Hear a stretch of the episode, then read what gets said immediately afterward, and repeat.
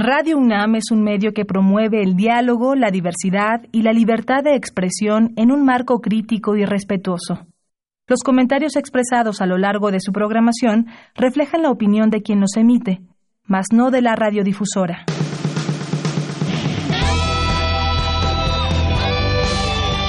Prisma RU. Relatamos al mundo.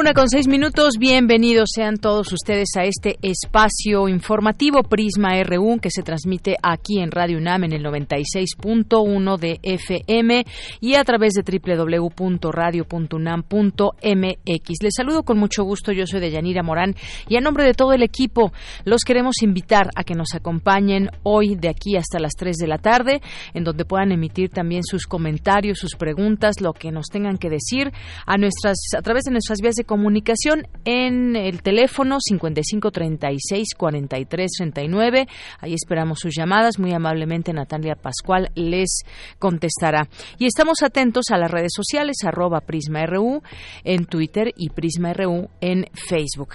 Así que los invitamos a que se queden con nosotros. Hoy vamos a platicar de varios temas.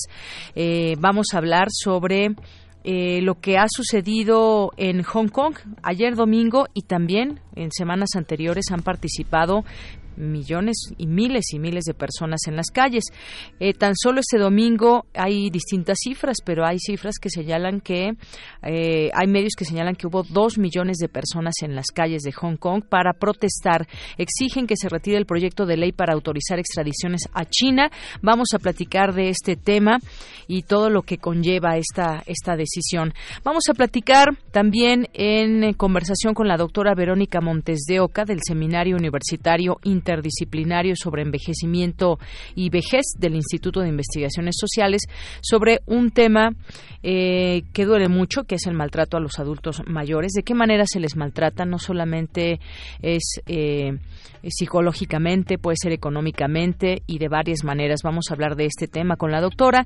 Vamos a tener también aquí a Alejandra Corona que es maestra en diseño estratégico e innovación por la Universidad Iberoamericana y también tiene otros estudios como liderazgo a través de la inteligencia emocional y con ella vamos a platicar sobre la generación muda. No sé si ya hayan escuchado este término, pero tiene que ver con que muchas personas en el mundo, en México también ya no se comunican de manera oral, sino a través de mensajes, a través de los teléfonos y todas estas aplicaciones que hay de mensajería instantánea. Pero las cifras también van creciendo en no solamente en jóvenes, sino personas de todas las edades. Vamos a platicar de este tema, seguramente les va a interesar y ya nos también qué opinan sobre la generación muda. En Cultura, Tamara Quiroz entrevistará aquí a Darío Ortiz sobre su participación en la Bienal de Venecia y su próxima exposición en México. Vamos a tener también aquí una invitación que nos dejó nuestra compañera Dulce Wet. Eh, también tendremos hoy Cartografía RU con Otto Cázares y las actividades de la Sala Julián Carrillo con Montserrat Muñoz, así como los contenidos de la Gaceta de hoy con el licenciado Hugo Huitrón, que es director de esta emisora. Y esto y más tendremos hoy aquí en Prisma RU. No se lo pierdan. Desde aquí, relatamos al mundo. Relatamos al mundo. Relatamos al mundo.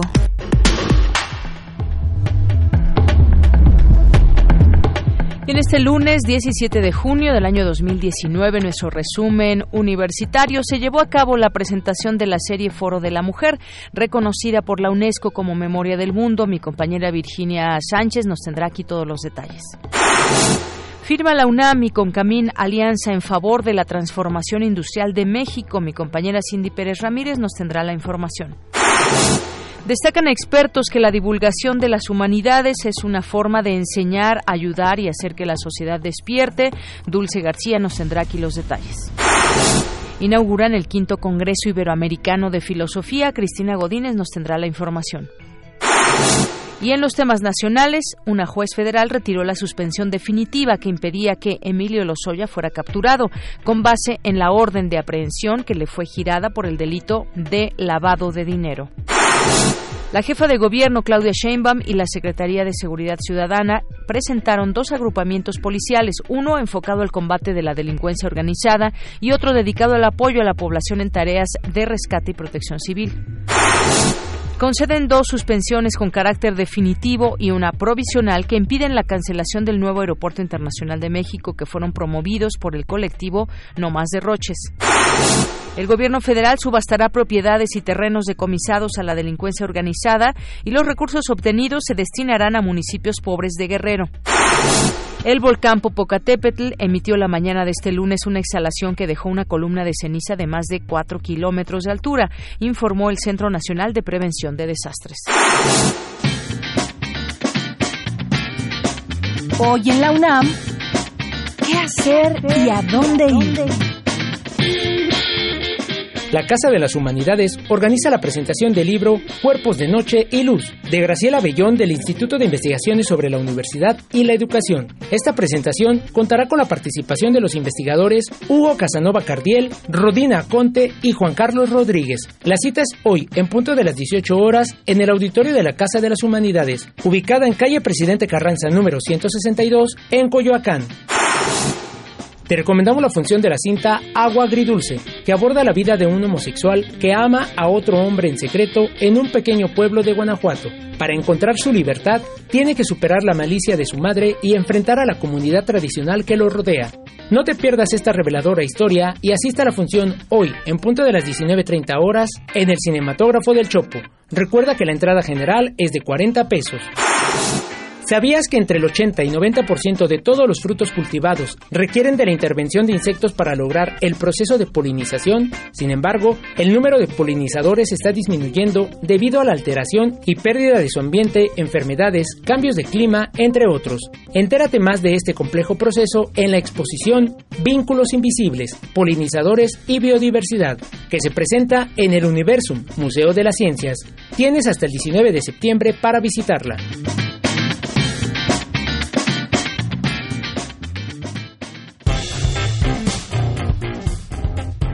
Campus RU. Entramos a nuestro campus universitario de este lunes 17 de junio. Vamos a empezar con mi compañera Cindy Pérez Ramírez. Firma la UNAM y Concamín alianza en favor de la transformación industrial de México. Adelante, Cindy, buenas tardes.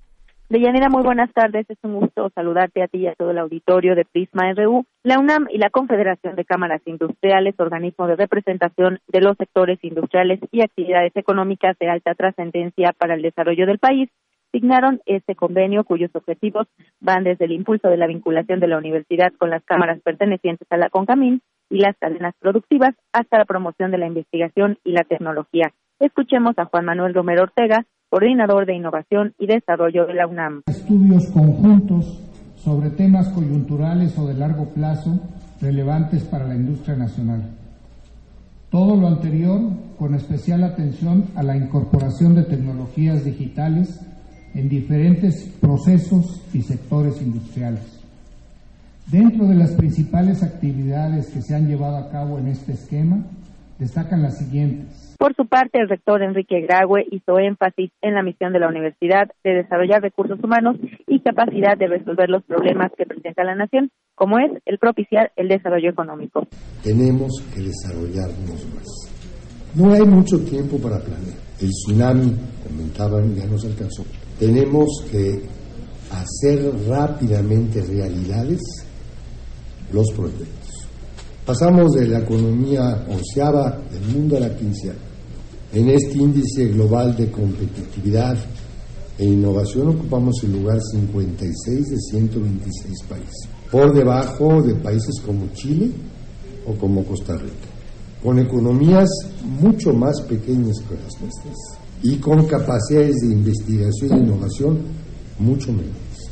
De tal forma que este, este diálogo entre la industria y la academia se hace urgente y necesario.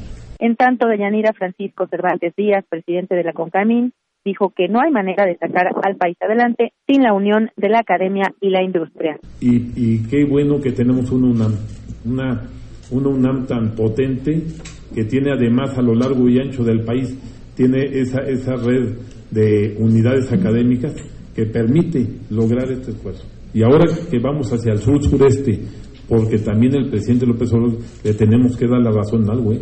Hay dos Méxicos, el, el que crece y el México pobre. Entonces ya no podemos como mexicanos permitir esta cosa, tenemos que ir hacia el sur-sureste y vamos el 14 de agosto con, la, con el señor rector, con la UNAM, va la industria, nos va a acompañar el presidente y gran parte del gabinete, pero vamos a, no vamos a ir a pasearnos, vamos a ir a, a sacar una conclusión, qué es lo que vamos a hacer, ¿no?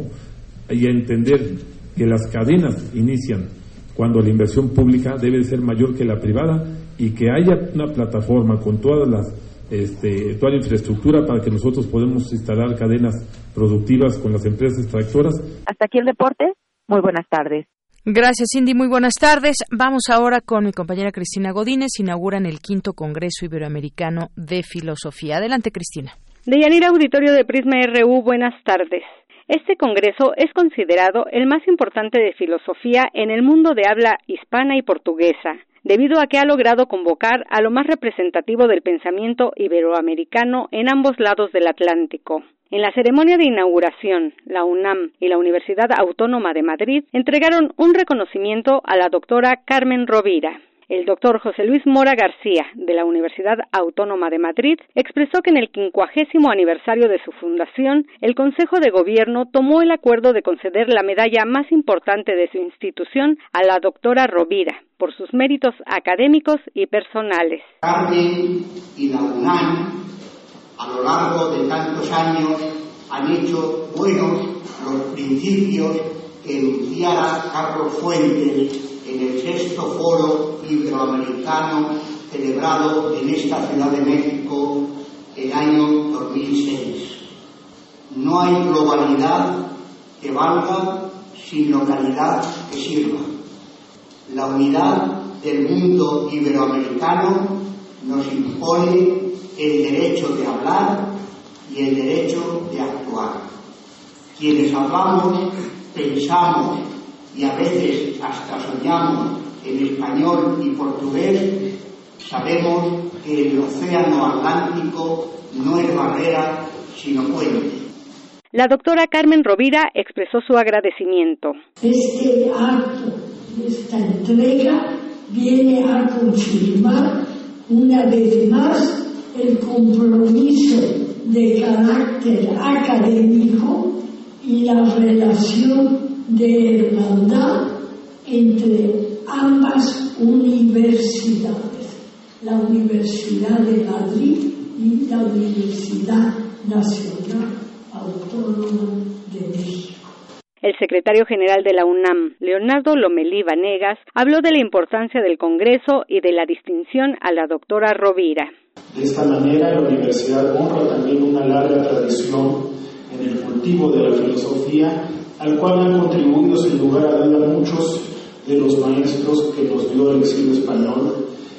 Y por ello es muy justo que el día de hoy rendamos homenaje a la doctora María Carmen Rovira Gaspar por su trayectoria académica y personal y a través de ella también a toda una larga cauda de intelectuales españoles que contribuyeron a fortalecer todos los campos del conocimiento en nuestra universidad, pero en particular las humanidades y la filosofía. El quinto Congreso Iberoamericano de Filosofía se realiza a partir de hoy y concluirá el 21 de junio. Deyanira, este es mi reporte. Buenas tardes. Gracias, Cristina. Muy buenas tardes. Y vamos a continuar ahora con mi compañera Virginia Sánchez, Vicky, que ya está aquí con nosotros, porque en algunos momentos ya les hemos platicado de este programa Foro de la Mujer que ustedes pueden encontrar en podcast a través de, nuestra página de Internet, en el área justamente de podcast, y ahí buscan este programa Foro de la Mujer y la importancia que tiene y además también la relevancia porque es patrimonio documental y memoria cultural de México. Y bueno, ha pasado por distintos eh, procesos y hemos tenido la oportunidad de escuchar distintos eh, fragmentos, algunos programas y a los cuales les invitamos que tengan acceso un programa, un programa hecho por mujeres que en su momento se transmitió por, por Radio UNAM y bueno, pues tuvimos un evento también importante el fin de semana pasado y pues Vicky nos va a contar. ¿Qué tal Vicky? ¿Cómo estás? Buenas tardes. Hola, ¿qué tal? De ya muy buenas tardes a ti y al auditorio de Prisma RU. Así es, pues como tú bien comentas y que estuvimos aquí este pasado sábado para escuchar un breve pero significativo contenido del Foro de la Mujer, esta serie radiofónica producida por la reconocida ley de FOPA de 1972 a 1980 y por Elena Urrutia, que fue de 1982 a 1986, y pues la cual, como tú bien mencionas, ha sido reconocida por la UNESCO como Patrimonio Documental y Memoria Cultural de México por ser la primera serie radiofónica mexicana de contenido feminista. Y como nuestra querida Amalia Fernández, quien condujo la presentación, pues también señaló, es importante porque esto refleja el trabajo de estas dos mujeres, Alaide y Elena, eh, pues un trabajo imprescindible que, y que donde se muestra la visión, el talento y la disciplina que tuvieron para lograr reunir a otras mujeres y reflexionar sobre la condición femenina en un contexto donde el tema no era tocado en la radio con esta libertad. En este evento, en esta presentación que se llevó a cabo aquí en, en la sala Julián Carrillo de Radio UNAM, estuvo presente Catherine Block Herschel. Ella es presidenta del Comité Mexicano Memoria del Mundo eh, de la UNESCO y quien habló pues, de la importancia de estos documentos históricos como Foro de la Mujer y además de los requisitos que requieren para obtener este registro. Y bueno, escuchémosla. Uno, haber influido de manera importante en la historia del mundo, región o país. Sin duda, este lo cumple ampliamente. Reflejar de manera sobresaliente un periodo o época. También cumple con ese segundo requisito. Tener un alto grado de integridad o estar completo. También está toda la serie, los 258 programas. Y ser únicos o de extrema rareza. Y dado que es el primer programa radiofónico de la mujer, pues eso justifica el cuarto punto. Ahí está por qué la UNESCO sí eh, ha reconocido Foro de la Mujer. Y ahora escuchemos uno de los audios precisamente de 1980 que forman parte de este foro, de este programa Foro de la Mujer. Y vamos a escuchar a la de FOPA presentando a invitadas del programa. Tenemos el gusto de recibir en Radio Universidad a la licenciada María Lavalle Urbín y a la licenciada Clara Elena Molina. Foro de la Mujer. Diálogo con Marie Langer. Renita Galeana. Con Alaide Fofa. Estela Juan. Diálogo con Elena Poniato. Tres muchachas indígenas, campesinas, guatemaltecos. Guadalupe, de 22 años, María de 15 y Celia de 13. Bueno, ahí escuchamos estas voces. Y bueno, precisamente estas tres jóvenes campesinas que se hablaba en este fragmento que escuchamos, pues se trata en sí de Rigoberta Menchú, Premio Nobel de la Paz, y sus hermanas, quienes, claro, con otros nombres por su protección en ese entonces, buscaban difundir la situación de Guatemala que pues en ese momento vivía un atroz régimen en manos del general Romeo Lucas García, quien también después desapareció y eh, asesinó a la IDE. Y bueno, pues Rigoberta Menchú, quien no pudo estar presente, envió un mensaje especial para esta presentación del Foro de la Mujer. Escuchémosla. Yo creo que la conciencia de Alay de Fopa fue mucho más allá de solamente una reacción frente a la represión o frente a una guerra sucia que se vivía en Guatemala. Alay de Fopa, una mujer muy solidaria y consciente, pero qué hermoso es una personalidad con muchos títulos y que toma conciencia de su condición de género, la condición de género de los demás y abrir una puerta y abrir una puerta, por supuesto, que ahora ya podemos encontrar y apreciar en este en estos podcasts que ahorita ya les vamos a decir cómo van a poder escuchar. Y bueno, pues también para terminar con lo que hubo este sábado en esta presentación, además de las palabras de nuestro director Benito Taibo, también estuvo Rita Abreu, reconocida periodista, quien presentó una interesante retrospectiva del Foro de la Mujer y algunos ejemplos que reflejaron los contrastes de esta serie. También eh, subieron ahí al escenario Lucero González y Mónica Mayer, estas importantes feministas quienes también, además, formaron parte de este programa y pues nos compartieron algunas anécdotas y reflexiones.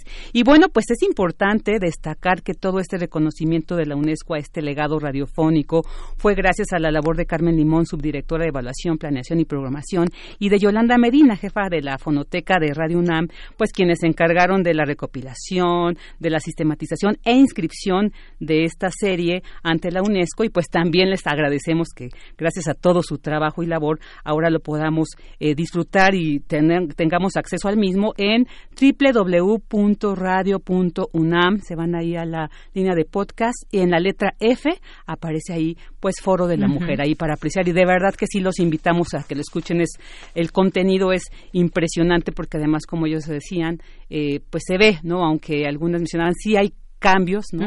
Pero bueno, ahora que también resurge con mucha fuerza este movimiento feminista, pues reconocer que no es algo nuevo, que es todo un recorrido, todo un proceso que se ha vivido. Claro, eso de un proceso y en donde incluso también de manera algunas experiencias que se que se platicaron ahí con un grupo que se hicieron llamar las revoltosas, que salían a las a las marchas y algunas experiencias que nos hicieron nos hicieron pues eh, irnos a todos esos a esos años y de esta manera pues que se ponga como bien dices el tema del feminismo y todo lo que sí ya se ha logrado, pero también todo lo que falta eh, por hacer. Así que los invitamos de verdad a que escuchen esta, esta serie, les va a gustar, hay muchos temas, se habla, por ejemplo, también de la violación, como, como también desde ese entonces, pues esa eh, miedo muchas veces de denunciar o no denunciar, sabemos que se debe hacer, pero pues es un proceso por el que pasa, por ejemplo, una mujer que fue violentada y hay muchos temas que de verdad les invitamos a que escuchen este programa. Muchas gracias, Vicky. Gracias a ti, ya Muy buenas tardes. Muy buenas tardes.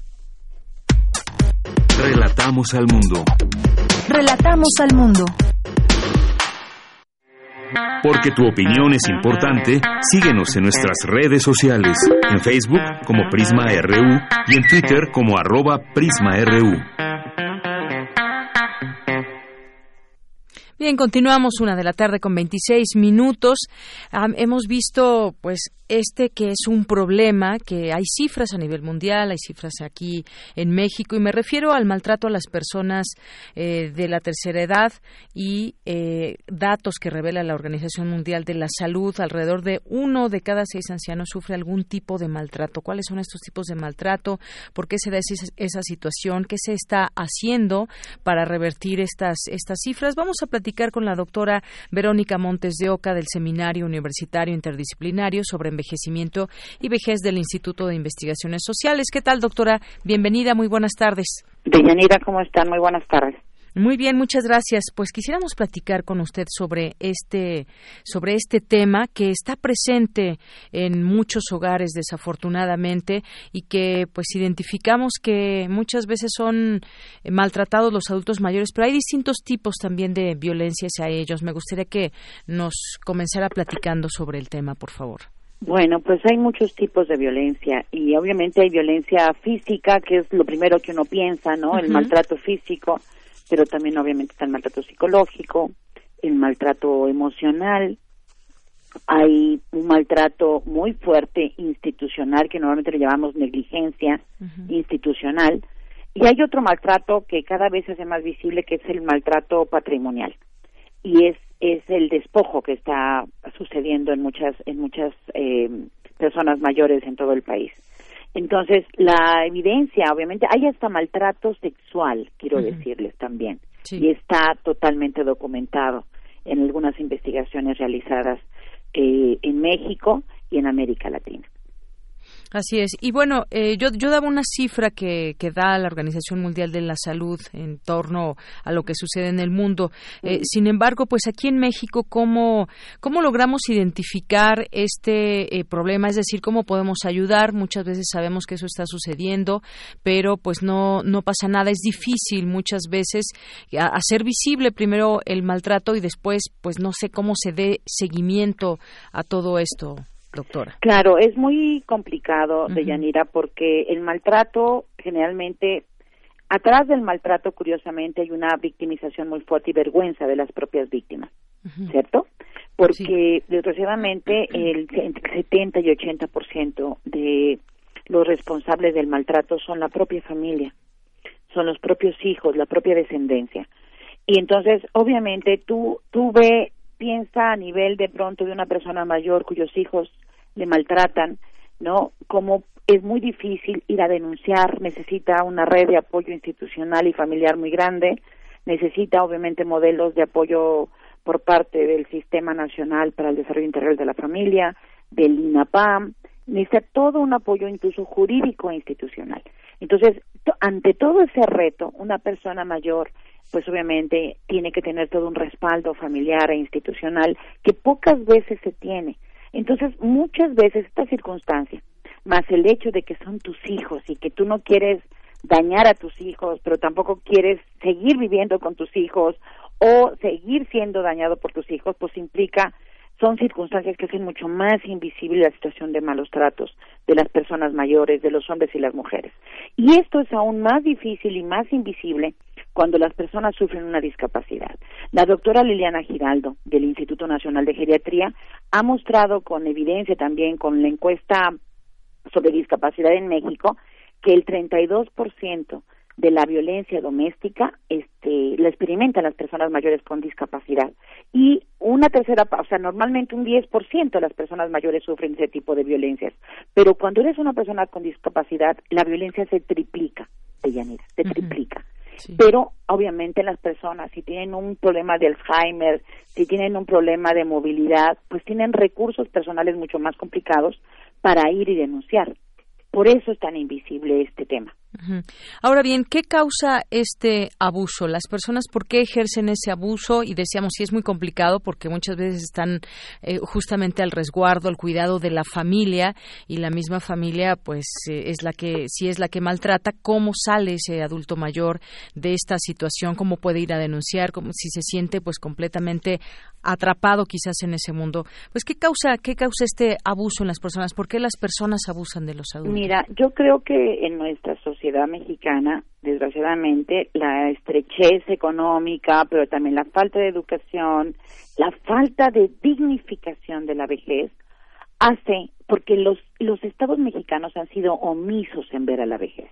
Es hasta muy recientemente que en la Ciudad de México, por ejemplo, se visibiliza la vejez y tiene una política hacia la vejez. Hoy lo, lo estamos viendo a nivel nacional un poco más, pero en general los estados son omisos no tienen políticas hacia las personas mayores y eso repercute en no dignificar a la vejez y en vivir una, una incluso eh, discriminación muy fuerte hacia las personas mayores en la calle, en los espacios de trabajo, en de pronto en los hospitales, por los mismos profesionales de la salud, por las instituciones de gobierno. Hay un maltrato muy fuerte. Entonces, eso multiplica a su vez el maltrato dentro de las casas porque no, no valoramos a las personas dentro de nuestras familias. Cuando nos, nos damos cuenta que el envejecimiento de nuestras poblaciones y además la convivencia que intergeneracional, intergeneracional es cada vez un valor máximo en nuestra sociedad actual. Y eso no lo estamos valorando. Eso más aunado a un desconocimiento y una falta de información, pero también a una escasez económica, hace que haya mucho abandono, que haya muchos tipos de malos tratos y sobre todo también este papel tan duro que tiene el Estado hacia la persona mayor.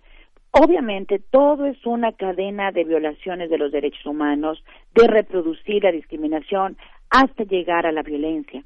Y eso es justamente lo que muchas veces con educación se puede aminorar, con programas del Estado, con establecer las leyes en cada una de las entidades federativas, que no es que no existan, pero están dándole a la familia muchos roles y no les dan capacitación ni educación, ni los están poniendo de pronto con datos actualizados sobre la importancia de esto. Pero además, donde también exista una dignificación de la justicia, justiciabilidad hacia las personas mayores que han sido víctimas de maltrato, a fin de que esto no se pueda seguir repitiendo, no se deba seguir repitiendo.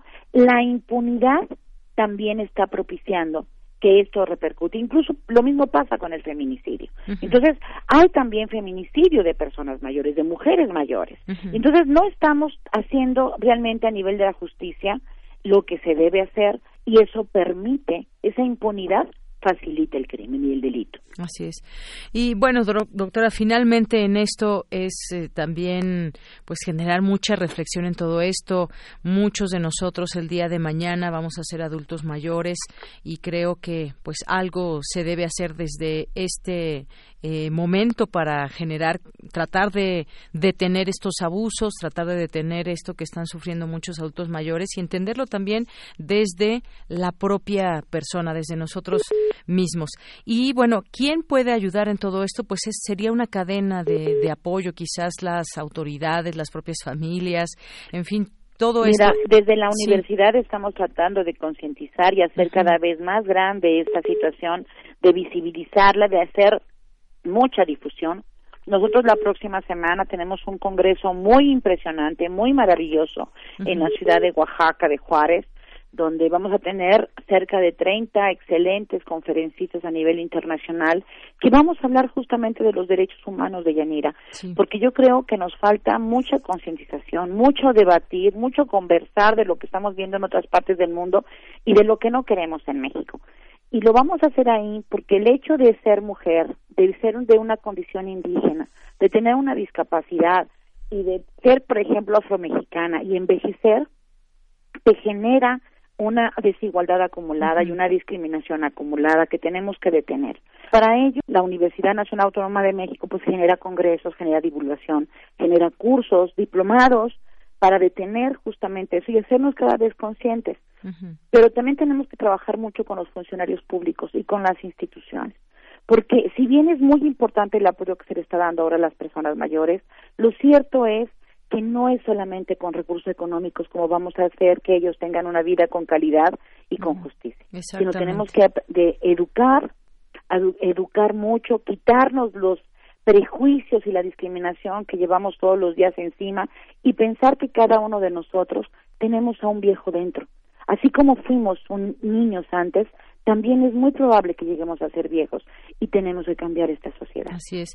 Pues sí, ya es un abuso también el hecho de que muchas veces personas adultas mayores se sientan bien para trabajar y pues simplemente ya de entrada las puertas están cerradas. Absoluto. Totalmente cierto, Deyanira. Y es terrible que cuando tú ya trabajas y de pronto tienes un salario ridículo, precario, ¿no? Este, donde te exigen mucho y te pagan muy poco, pero además también cuando tú vas a pedir ayuda para atender tu salud y que te traten mal, cuando no tienes medicamentos, entonces también cuando sufres un abandono en tus comunidades y en tu familia. Entonces, el otro día leí una frase de Robin Williams en un viaje que, que tuve y, y decía Robin Williams, este actor maravilloso del doctor Patch, decía que lo peor que le, él imaginaba que lo peor que podía tener es vivir solo en su vejez. Pero lo doblemente peor que le pasó fue haber vivido solo con alguien y entonces eso es terrible, estar acompañado y sentirte terriblemente solo porque no tenemos una red de apoyo, porque no tenemos gente de confianza a nuestro alrededor y sobre todo que nos han olvidado y que nos han maltratado. Me parece que son aspectos que tenemos que reflexionar mucho porque también los maltratadores pueden llegar a estar maltratados. Entonces, ojo, estamos reproduciendo una situación de violencia, de maltrato unos con otros y tenemos que parar eso. Bien, doctora. Pues yo le agradezco mucho que nos haya platicado de este tema desde su expertise y poder también nosotros comprender este problema y tratar de revertirlo poco a poco. Muchas gracias. Al contrario, Jenny, muchas gracias por tu llamada. Muy buenas tardes. Hasta luego, buenas tardes. Fue la doctora Verónica Montes de Oca del Seminario Universitario Interdisciplinario sobre Envejecimiento y Vejez del Instituto de Investigaciones Sociales. Porque tu opinión es importante, síguenos en nuestras redes sociales, en Facebook como Prisma RU y en Twitter como arroba PrismaRU. Queremos escuchar tu voz. Nuestro teléfono en cabina es 55 36 43 39. Continuamos, ya no se usa el celular para llamar, sino para textear. En Inglaterra surgió el término Generation Mute o generación muda para nosotros en español, un fenómeno que se ha conformado también en México, originado por el uso de los teléfonos inteligentes y las aplicaciones de mensajería instantánea. ¿Esto qué repercusiones puede tener? Platicamos, platiquemos con Alejandra Corona, que es maestra en diseño estratégico e innovación por la Universidad Iberoamericana. Estudió una especialización en liderazgo a través de la inteligencia emocional por la Case Western Reserve University de Ohio en Estados Unidos. En 2018 publicó su primer libro, huérfanos digitales. ¿Qué tal, maestra? Muy buenas tardes, bienvenida. Hola, buenas tardes, Deyanira. Un gusto estar con ustedes y con tu auditorio. Pues esto de la generación muda, preferimos textear a escribir. Veíamos que esto se da muchísimo en jóvenes entre 16, 24 años, pero también hay una tendencia hacia otras edades. Maestra, platíquenos esto, esto qué significa el ser una generación muda. Sí, mira, Deyanira, realmente, como bien mencionaste, es un término que surge en el Reino Unido, pero que se ha extendido al resto del mundo. Este es un fenómeno que está influyendo en todos los niveles sociales y en todas las sociedades, no importa la raza, no importa el lugar. y es en aquel el que observamos que principalmente las personas jóvenes están prefiriendo escribir mensajes de texto o bien utilizar las redes sociales para comunicarse. Siempre lo están prefiriendo a levantar una bocina de teléfono o incluso, incluso a mantener una conversación cara a cara. Esto nos implica pues un, cambio grande y sobre todo eh, generacionalmente pues sí nos está confrontando, ¿no? Eh, finalmente la mensajería instantánea, creo que todos lo hemos visto, se ha vuelto el principal medio de comunicación también a raíz de que ya es una herramienta de trabajo. Eh, según el INEGI, por ejemplo, en México, el 90.3% de los jóvenes, o sea, estamos hablando 9 de cada 10, no utilizan nunca sus celulares para hacer llamadas. Lo utilizan para comunicarse efectivamente vía mensajes y sobre todo disfrutan mucho de las redes sociales. Eh, como bien mencionabas, es una tendencia más notoria en los jóvenes entre 16 y 24 años, aunque realmente es que todos los mexicanos ya lo tenemos en, en un grado menor o muy alto, pero todos lo estamos ya presentando, ¿no? O sea, esto de te mando un mensajito en vez de llamarte o te pregunto si te puedo llamar, incluso ya se volvió una práctica de pues del del bien hacer, ¿no? Sí. Sí, sí, imaginemos cuando pues todavía se utilizaba mucho el teléfono, no había celulares o empezaban y siempre toda la comunicación cuando queríamos eh, comunicarnos con alguien pues era hablar por teléfono a su casa, eh, entablar esas conversaciones. Y, al principio también el celular pues se utilizaba para llamar por teléfono, no había todas estas aplicaciones y todas estas eh, mensajerías instantáneas, pero en este sentido, maestra, me gustaría preguntarle, este es un cambio tecnológico al que hemos acudido millones de personas en el mundo, un cambio generacional y esto es mucho lo, muchas personas lo ven negativo, pero qué tanto, pues bueno, finalmente estamos influidos por eh, de manera global por todas estas tecnologías. A final de cuentas sigue siendo una comunicación, aunque ya no es de manera oral o de manera presencial o, para escucharnos las voces, pero esto qué implicaciones puede tener negativas, positivas, positivas Pues mira, es una acotación muy interesante la que, la que acabas de mencionar. Por ejemplo, en, en cuanto podríamos decir a lo, tiene muchas cosas positivas, pero si mencionáramos un poquito lo que eh, negativamente está influyendo, la neurociencia pues siempre ha comprobado que la interacción basada en, texto es, en texto es complicada. ¿Por qué? Porque pierdes todo esto que te da el tener a alguien enfrente, escuchar una voz, una emoción, una entonación, poder aclarar en el momento una confusión o incluso un rostro, ¿no? Quedan únicamente las palabras escritas. A la par ha surgido este nuevo lenguaje de emoticones, ¿no? En donde muchas veces los que no somos tan jóvenes pensamos que un emoticón está representando algo y, y los jóvenes han desarrollado su propio idioma, vamos a decirlo así, a través de memes, de emoticones, ahora los famosos stickers que están de moda pero al momento que estos mismos jóvenes buscan empleo, lo que está sucediendo es que el empleador da por hecho, como la mayoría de los adultos dan por hecho, que este chico o chica va a tener las herramientas básicas de comunicación para desarrollarse laboralmente. Y resulta que los jóvenes se están sintiendo incómodos eh, cuando tienen que hablar. Ellos prefieren teclear. Entonces, eh, está teniendo esta parte en donde tenemos como que cerrar este círculo porque definitivamente las personas aún lidiamos mejor con el estrés y las situaciones difíciles a través de la comunicación asertiva. Eh, te pongo un ejemplo rápido. Las parejas, los amigos, la comunicación cara a cara es la que da el afecto positivo, los acuerdos, la complicidad y siguen siendo una herramienta que hace sentir mejor a las personas emocionalmente hablando digamos que si nos vamos a la parte emocional, se obtiene mucho más valor positivo cuando es voz a voz o cara a cara. Sí. Pero pues finalmente un cuarto de la población está eh, tendiendo a utilizar mucho más eh, la, la, la, metodología escrita de comunicación. De hecho, eh, pues hemos escuchado que se han incrementado los accidentes, no solo en automóviles, sino caminando, porque pues la gente está viendo las pantallas e incluso los adolescentes admiten que estando en los mismos espacios prefieren mandar un mensaje de texto que hablarle a la persona en su casa o en la oficina. Entonces, finalmente esto sería lo único que digamos que se podría estar perdiendo. Pero ellos, finalmente esta nueva generación muda está marcando una pauta muy interesante porque eh, declaran el 89.5% de los usuarios, eh, según también el INEGI, declara que comunicarse por esta vía de texto es muchísimo más cómoda. Eh, la prefieren eh, porque, independientemente de que sea una moda, sí. tienen motivos muy específicos por los específicos por los cuales prefieren utilizarla. Si quieres te los te los platico rápidamente para sí, que y es que la comunicación definitivamente es distinta, incluso a lo mejor escribiendo se cambia el tipo de comunicación no solamente por el hecho de que sea escrita oral, sino también la forma o lo que queremos comunicar, lo, lo comunicamos diferente. ¿no? A lo mejor nos atrevemos más por un mensaje que hablando o al revés, no lo sé.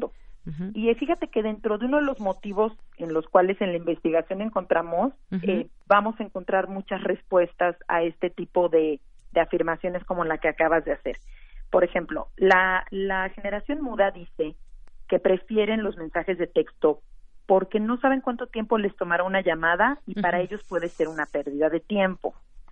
Otra cosa que mencionaron es que las llamadas interrumpen de llamada inoportuna y entonces ellos dicen que si empiezan a permitir que se les interrumpa, todo mundo los va a interrumpir cuando quieran con una llamada telefónica. También mencionan que las llamadas generalmente no van al punto. Para la generación eh, muda es una pérdida de tiempo la frase de saludo, las verbalizaciones eh, de agradecimiento, de despedida, para ellos son innecesarias. Eh, las llamadas les molestan porque les impiden mirar la pantalla y entonces tendrían que usar el altavoz y pues no no es cómodo ni oír conversaciones ajenas ni que oigan mi conversación, ¿no? Ellos definen las llamadas telefónicas como estresantes porque les exigen ser atendidas en el momento y eso no les gusta, los hace sentir vulnerables. ¿Qué sucede aquí? Cuando ellos textean, cuando la generación muda textea o incluso nosotros que estamos fuera de este rango de edad. El textear da el tiempo de pensar el, eh, la, la, respuesta y corregirla, ¿sabes? Tú puedes escribir algo en un momento de impulsividad y te da chance de corregirlo. Incluso los jóvenes cuando van a escribir algo importante, primero hacen la nota, la revisan y luego la envían.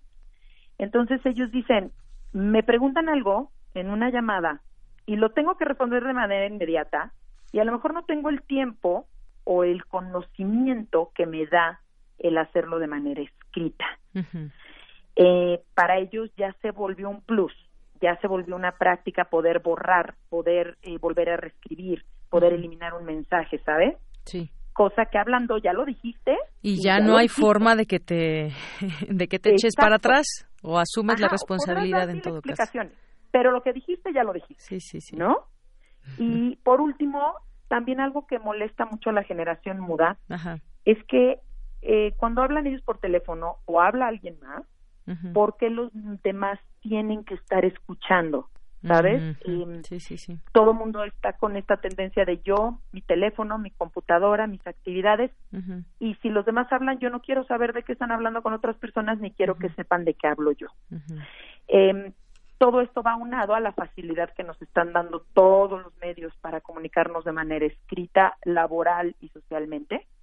Y es una tendencia que va eh, creciendo, que tenemos que abrazar, que tenemos que, digamos, eh, canalizar de manera positiva, porque va a seguir incrementando. Así es.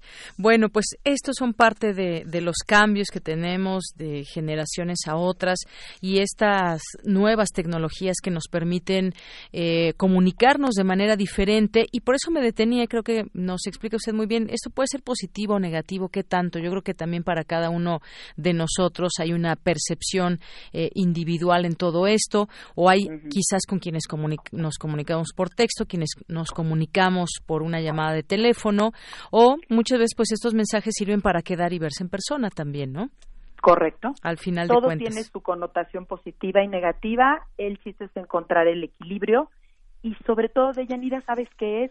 Entender que es una tendencia y no rechazarla, es un cambio social y adaptarnos y aprender a leer los mensajes de texto de la generación muda con una apertura que nos permita entender su forma de comunicación.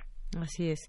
Bueno, pues ahí está. Hay también nuevas relaciones, relaciones virtuales que quizás incluso nunca llegan a verse ni nunca llegan a hablar y a final de cuentas pues son son relaciones. Bueno, pues eh, maestra, me ha dado mucho gusto platicar con usted sobre este tema, la generación muda. Seguramente muchos pertenecen o pertenecemos en- de alguna manera a esta generación y pues bueno, ahí está estos puntos de vista y este análisis de parte suya. Le agradezco mucho, maestra.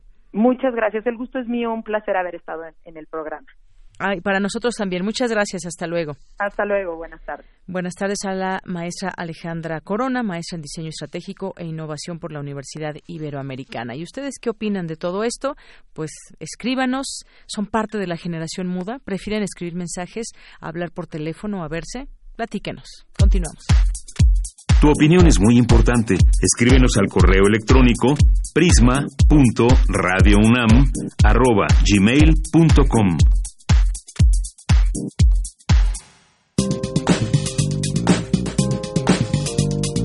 Cultura RU.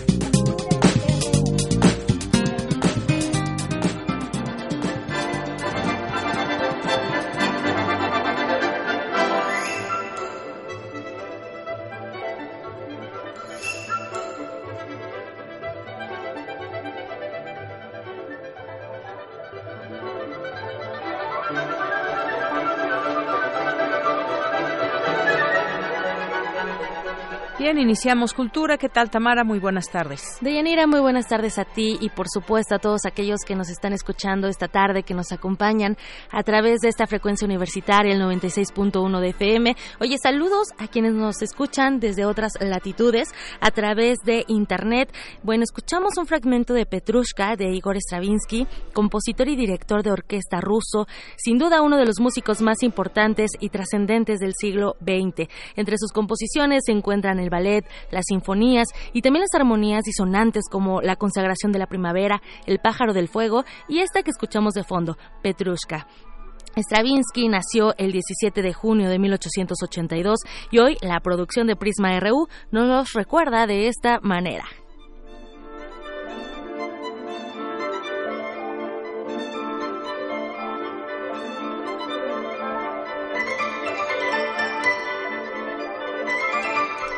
Y bueno, entramos con la información de hoy. Esta tarde abrimos espacio a las artes plásticas. Nos acompaña en la línea el pintor Darío Ortiz. Darío Ortiz, bienvenido a este espacio. Muy buenas tardes. Muy buenas tardes, eh, Tamara. Muchas gracias por invitarme.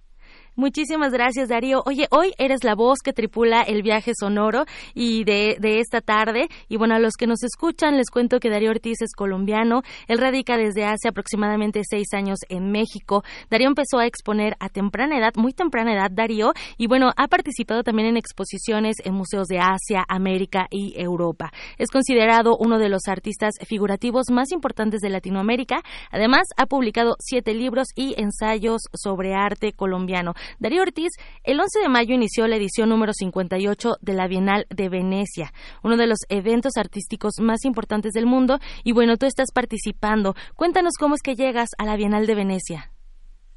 Eh, mira, hace dos años participé en la Bienal de Beijing y uno de los curadores europeos de la Bienal de Beijing es el curador italiano Vincenzo Sanfo, quien es el que se encarga del pabellón de San Marino. A él le pareció interesante la propuesta que yo presenté en esa oportunidad y pues hizo todos los trámites para que yo pudiera participar eh, en la edición de este año de la Bienal de Venecia, como parte del proyecto que ellos hacen en el pabellón de San Marino. Excelente. Oye, Darío, eh, para conocer un poco de, tu trabajo, bueno, me gustaría que nos, nos platicaras eh, cómo, cómo es tu proceso de creación, cómo es el proceso de creación de Darío Ortiz. Dicen que una imagen, pues, habla más que mil palabras, ¿no? Y entre la composición pictórica, en, eh, en esta composición tuya, vemos influencias barrocas, pero también renacentistas, intelecto, pasión, claroscuros. ¿Cómo es el proceso de creación? Bueno, hoy en día en el arte contemporáneo, en el arte conceptual, se habla mucho de que el arte ante todo es una idea. Y eso es completamente cierto. Ya Leonardo da Vinci en 1500 decía que el arte, todo arte, es cosa mental. Entonces, claramente uno empieza a partir de una idea y esta idea acompañada de intuición, uno la va desarrollando poco a poco. A partir del dibujo y va uno haciendo pequeños bocetos hasta que finalmente tiene la idea digamos, redonda para poderla pasar a la pintura, ¿no? Eh, para esto, pues, utilizan modelos, a veces fotografías, pero sobre todo los recursos del, dibujo, ¿no? Son los básicos para hacer este tipo de obra. Excelente. De hecho, en, en, algún momento en el Colegio de San Ildefonso eh, impartiste un taller, ¿no? Sobre el proceso de creación eh, partiendo del dibujo.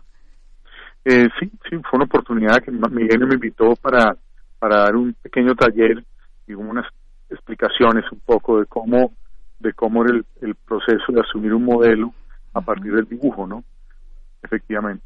Excelente. Darío Ortiz, bueno, pues llegas a la Bienal de Venecia, invitado por el curador oficial del pabellón de San Marino. Estás compartiendo también junto a otros artistas, ¿no? Esta exposición eh, de China, Italia, México. Y, y, bueno, ¿con qué estás tú participando? ¿Qué es lo que se encuentra en Venecia? Mm, mira, nosotros en Venecia estamos en un sitio que se llama el Complejo del Hospitaleto eh, y ahí pues el pabellón San Marino es prácticamente el primer piso del complejo.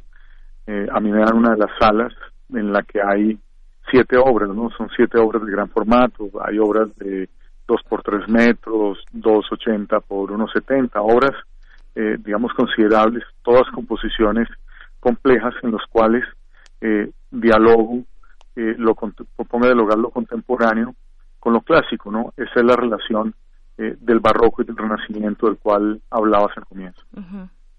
Excelente. Y de hecho, eh, bueno, también las pinturas, eh, tenemos ahí unas imágenes que hemos publicado en nuestras redes sociales y, vemos como un hilo conductor eh, la figura humana, esa figura humana que va narrando historias en diferentes escenarios, la figura humana como el centro y también medida de todas las cosas ahora y enfocados en el asunto también contemporáneo. ¿Qué significa para ti, Darío Ortiz, en este 2019 la pintura actual, este espacio de expresión que en algún momento se pensó que desapareció? Parecería. ¿Cómo ve Darío Ortiz eh, la pintura en el 2019?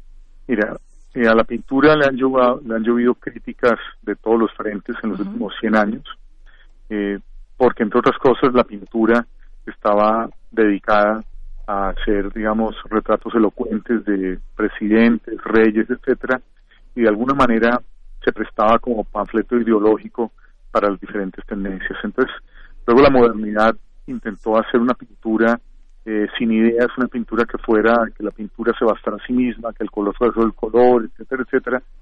Y hoy, con el, con el surgimiento, digamos, de todas las corrientes contemporáneas, pues se pretende que el arte vuelva a ser un producto del intelecto y dentro de eso, pues consideraban que la pintura no tenía, no tenía cabida. Pero yo creo que precisamente que un artista como yo, figurativo, figurativo casi que realista, eh, llegue a un espacio como la Bienal, pues quiere decir que la pintura todavía pues está viva o tiene mucho que decir, ¿no? Y si está muerta, por lo menos es un cadáver con el que todavía podemos bailar. Sin duda, uno muy exquisito. Exactamente. Así es, Darío Ortiz. Oye, bueno, pues eh, eh, nos da mucho gusto que estés eh, pues participando en esta Bienal, en este eh, en este encuentro tan importante de artistas. Para la gente que nos escucha eh, aquí en México, en, el interior de la República o en otros países, ¿dónde más podemos conocer tu trabajo pictórico? Bueno, sin duda, sin duda las redes hoy en día es el mayor difusor de la imagen, pero en el caso de México, en el mes de julio, hoy está inaugurando una muestra en el Museo Metropolitano de Monterrey, una muestra que también el cuerpo de alguna manera es el elemento central del trabajo. Excelente, muy bien. En julio, ¿en qué día más o menos para la gente? El 18 de julio, creo. Muy bien. Y bueno, eh, redes sociales para seguirte también y para seguir conociéndote más, Darío Ortiz. Eh, en Instagram está arroba Darío Ortiz R y en eh, Facebook Darío Ortiz Robledo. Excelente. Bueno, pues Darío Ortiz, muchísimas gracias por acompañarnos, por contarnos un poco de la travesía de llegar a la, a la, a la Bienal de Venecia, un poco de lo que piensas acerca del arte. Muchas gracias por acompañarnos esta tarde. Muchas gracias a ustedes y tengan, tengan, tenerlo por seguro que la pintura permanece viva. Sin duda, sin duda, Darío Ortiz. Y bueno, también importante explorar las alternativas estéticas. Muchísimas gracias por acompañarnos. Ok, gracias. Hasta luego. Deyanira, bueno, él fue Darío Ortiz, él es pintor, también es escritor colombiano, radica en México. Y bueno, acérquense un poquito también para conocer más de su trabajo. Los invitamos. Les deseo que tengan una excelente tarde. Yo me despido por hoy. Muy buen inicio de semana. Igualmente para ti, Tamara. Muchas gracias. Son las 12 en punto. Vamos a hacer un corte. Regresamos a la segunda hora de Prisma RU. Prisma RU. Relatamos al mundo. Teatro Gótico. Y Radio UNAM presentan. Tabay.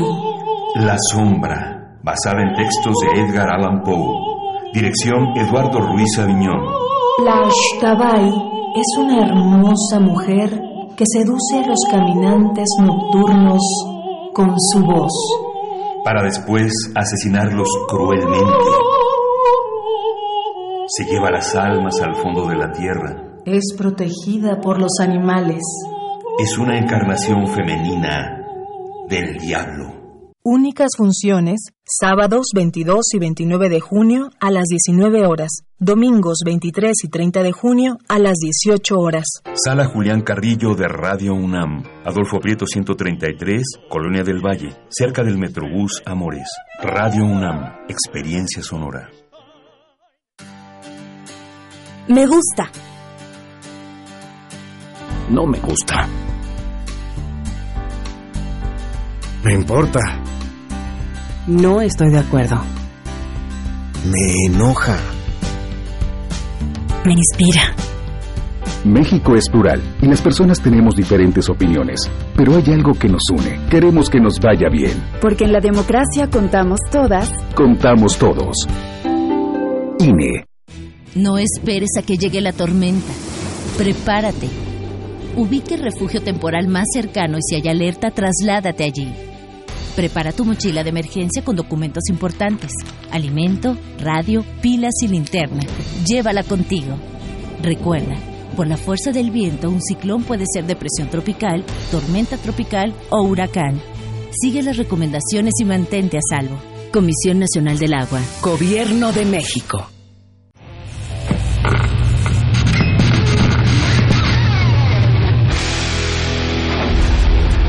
Por cortesía de cuando el rock dominaba el mundo, un minuto de...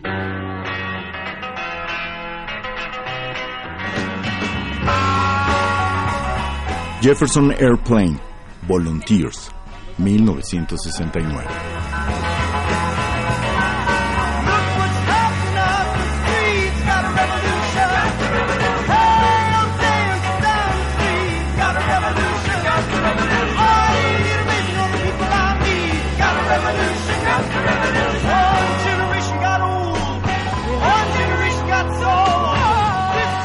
Escúchanos todos los viernes a las 18.45 horas por esta frecuencia, 96.1.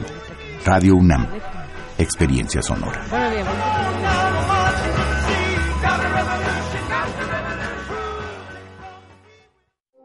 Queremos escuchar tu voz. Nuestro teléfono en cabina es 55 36 43 39. Mañana en la UNAM, ¿qué hacer y a dónde ir? Como parte de la edición número 23 del Festival Mix Cine y Diversidad Sexual, se proyectarán diversos cortometrajes de directores mexicanos bajo el título Ternura de Hombre, Curaduría de Mix México, entre los que destacan Confesiones, Corazón Cegado, A la mitad de la noche, Como si fueras verdad y Chacal Mex. La cita es mañana en punto de las 12 del día en el Cinematógrafo del Chopo. La entrada general es de 40 pesos. Mañana inicia la décimo jornada clínico-académica, Los avatares de la adolescencia desde el psicoanálisis, con la participación de alumnos y profesores de la residencia en psicoterapia para adolescentes. Esta jornada se llevará a cabo los días 18 y 19 de junio de 9 a 15 horas en el auditorio Dr. Luis Lara Tapia, ubicado en la planta baja del edificio A de la Facultad de Psicología en Ciudad Universitaria el Instituto de Investigaciones Económicas organiza la conferencia Día Mundial del Refugiado, bajo la coordinación de la doctora Genoveva Roldán.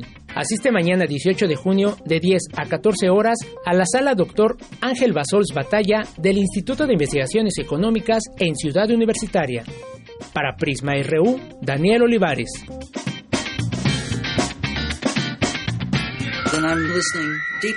Hola, ¿qué tal?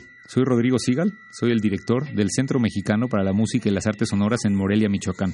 El CEMAS es un centro que se dedica a todo lo que tiene que ver con música y nuevas tecnologías, el sonido como medio de expresión. Desde hace mucho tiempo tenemos programas como conciertos, publicaciones, por supuesto becas y oportunidades de residencias, pero hoy les quiero compartir de nuestro diplomado en música y nuevas tecnologías.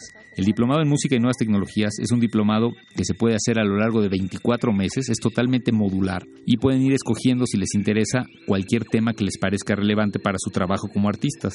Es a nivel introductorio y cualquiera puede asistir a cualquiera de los módulos, pero por supuesto hay que inscribirse. Me gustaría compartir con ustedes algunos de los proyectos que se van a presentar este año y también invitarlos a que conozcan a través de la página del CEMAS en cmmas.org todos los detalles de este diplomado que es único en su tipo. Es la mejor manera en la que muchos de ustedes podrán pasar su verano aprendiendo sobre herramientas y la perspectiva estética sobre el trabajo con nuevas tecnologías en el sonido.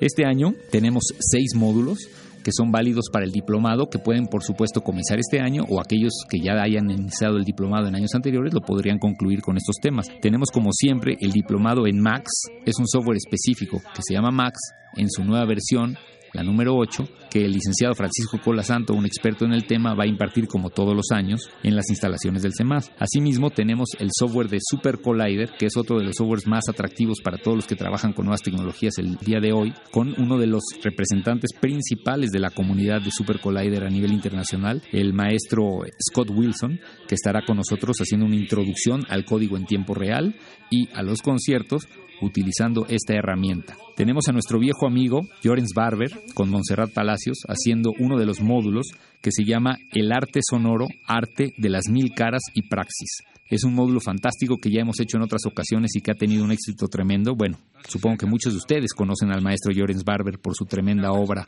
sus conciertos de campanas y toda su práctica como artista sonoro. Y en esta ocasión va a estar a partir del 5 de agosto impartiendo este curso ahí en Morelia, Michoacán. Tenemos también a Miguel Ortiz. Miguel Ortiz es un artista mexicano residente en Irlanda del Norte desde hace muchos años que trabaja con sistemas interactivos y este año va a estar compartiendo con nosotros el concepto de hiperinstrumentos, el diseño y la implementación de los instrumentos musicales con tecnología digital. Es la primera vez que llevamos a cabo este módulo y estamos muy contentos de que Miguel Ortiz va a estar con nosotros de regreso. Hace muchos años que no viene a México y es un compositor sumamente conocido en Europa y sobre todo un investigador de la Universidad de Queens en Belfast que vale mucho la pena conocer lo que viene a compartir con nosotros. Tenemos además en el diplomado en música y nuevas tecnologías del CEMAS en esta edición del 2019 a el artista argentino Nicolás Barchowski. Nicolás Barchowski es un artista multifacético que trabaja desde muchas perspectivas el arte sonoro. En este caso, su módulo se llama El sonido y su contexto en sentido. Quiere decir que Nicolás nos va a compartir diferentes aproximaciones a la utilización de los sonidos para darle sentido. Es uno de los módulos académicos o teóricos de este año. Muchos son prácticos y muchos son teóricos. Y de esta manera el diplomado les ofrece la oportunidad de ir combinando el uso y aprendizaje sobre herramientas específicas, pero también la teoría sobre la praxis del trabajo en el arte sonoro y la música electroacústica.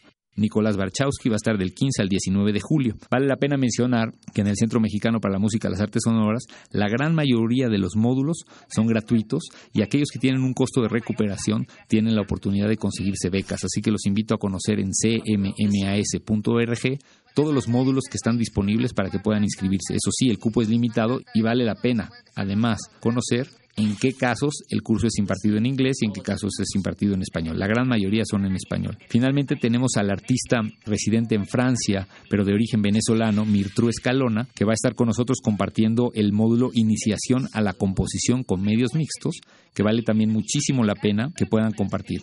Todos estos talleres son módulos que son parte del diplomado, que vale la pena que ustedes sepan que pueden ir organizando de manera libre para que, según sus tiempos y su posibilidad de estar con nosotros en Morelia, puedan ir cumpliendo con los créditos necesarios. Pero si ustedes no están interesados en realizar el diplomado completo, simple y sencillamente pueden inscribirse al módulo de su interés. Muchos de ellos, como decía, son gratuitos. Finalmente, los invito a que puedan conocer los módulos de los profesores Alejandro Castaños, Angélica Castelló y Tomás Barreiro, que son música para cine, composición e improvisación y procesos de composición, tres talleres gratuitos que todavía tienen espacio en los cuales se puede conocer diferentes perspectivas para utilizar la tecnología desde lenguajes distintos de la música. La música para la imagen, la improvisación y por supuesto la composición académica de música de concierto con nuevas tecnologías. Estos tres cursos también suceden a lo largo del mes de julio y son totalmente gratuitos en el CEMAS. Los invito a que aprovechen y se inscriban a tiempo antes de que se llenen. Prisma RU. Relatamos al mundo. Continuamos dos de la tarde con once minutos. Tenemos por aquí una llamada de Marco Galván, de 62 años. Nos habló y nos dice que la edad es el, es el factor y lo que determina el uso de los celulares. Él prefiere hablar que mandar mensajes, que prefiere también el contacto verbal y considera que el uso de los celulares es una enfermedad de los jóvenes y manda muchos saludos. Pues muchas gracias por su comentario. Gracias, Marco Galván. Y bueno, es todo, todo un tema que ya tenemos oportunidad de ir platicando un poco con esta experta que nos decía y nos hablaba de la generación muda. También nos escribe al respecto Román Hernández García y nos dice eh, que no dice no comparto del todo los argumentos de por qué mandar textos en lugar de llamadas. Ejemplo, ahora yo tuve la oportunidad de escribir esto, borrarlo y volver a pensarlo, pero es lo que realmente pienso. Pues sí, efectivamente tienes toda la razón. Eh, fue lo que se pensó de momento y después se puede cambiar esa misma idea. Efectivamente, Muchas gracias, Román, por tu comentario. Muchos saludos a Esteban Reines Araya. Eh, al Charco nos dice, es que es de que el texteo sale más rápido y económico que las llamadas por teléfono. Pues sí, puede ser ahora, pues si se tiene plan, pues salen las llamadas incluso gratuitas, pero es una tendencia, sin duda, este tema del texteo. José Luis León nos dice, el uso de aplicaciones de mensajería sirve como una cubierta, una protección ante el otro. Por eso se está usando como una herramienta de trabajo. Muchas gracias, José Luis León, por tu comentario. Eh, también nos dice aquí Román Hernández García, dice esto de la generación muda también a los que solo con emoticones contestan, porque yo conozco a más de uno. Gracias, Román. Pues pues sí todos conocemos quizás a varias personas que solamente a través de emoticones es la comunicación. César Soto nos dice, eh, desafió el, al Poder Judicial eh, se incumplió Emilio Lozoya es el comparecer ante un juez de control. Y bueno esta nota que está siendo nota en este momento ampliamente en los distintos medios de comunicación quitan la suspensión a Emilio Lozoya ya podrá ser detenido por lavado de dinero. Un juez federal que levantó la suspensión definitiva que impedía a las autoridades aprehender a Emilio Lozoya exdirector de Petróleos Mexicanos por este delito de lavado de dinero. Y pues ahora podría ser detenido. Vamos a más adelante ampliar este tema, pero efectivamente gracias eh, César Soto por tu comentario. También nos dice Román Hernández García, dice, para evitar el maltrato en adultos mayores, adultos mayores, nosotros como padres tenemos que educar a los hijos en, de su lugar, eh, a los hijos de su lugar e importancia de ellos y poner en relevancia lo que ellos hicieron por nosotros. Gracias, Román, por tu comentario. Andrea González nos dice por aquí presente, te mandamos muchos saludos. Rogarmón, Francisco Javier Rodríguez. Eh, Daza Valdés, Raúl Adolfo Orozco, Alatín Cajil, eh, Felipe Baez Vargas, dice buscaremos las nuevas. Pues muy bien, Felipe, gracias por sintonizarnos. Te mandamos un saludo, Juan Carlos, Alejandro Cardiel y todas las personas que están aquí presentes. Los vamos leyendo y por lo pronto vamos a continuar con lo que sigue. Destacan expertos que la divulgación de las humanidades es una forma de enseñar, ayudar y de hacer que la sociedad despierte. Cuéntanos, Dulce García, buenas tardes. Durante el seminario La coordinación de humanidades y su papel en la difusión del conocimiento, la maestra Malena Mijares Fernández, directora general de divulgación de las humanidades de la UNAM, destacó cuál es la importancia de que en la Universidad Nacional se esté dando énfasis a esta área de la divulgación. Ha sido un verdadero desafío en la dirección general organizar este diplomado como una de las primeras actividades propiamente de divulgación que ya ha estado dirigida a cimentar esta nueva dependencia universitaria que tiene a la divulgación en el centro de su vocación y de su encomienda. Por su parte, Antonio Sierra, secretario técnico de la divulgación de las humanidades de la UNAM, dijo que la divulgación no es solamente algo técnico, sino que tiene que ver también con un proyecto humanístico y social. Es una idea de lo que tenemos que hacer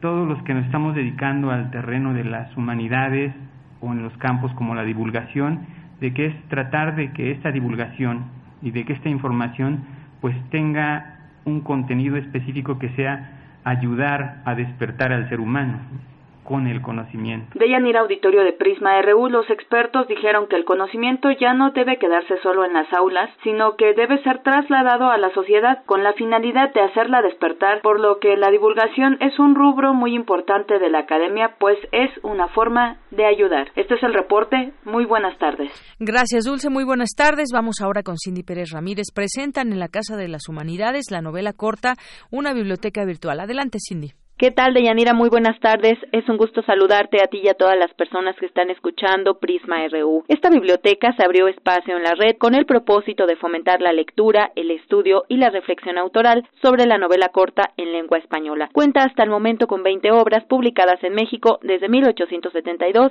hasta 1922. Gustavo Jiménez Aguirre, investigador del Instituto de Investigaciones Filológicas de la UNAM, señaló que desde el 2009 han ido transformando la biblioteca para llegar a esta colección. De cómo se transformó esta biblioteca en una década, ¿sí?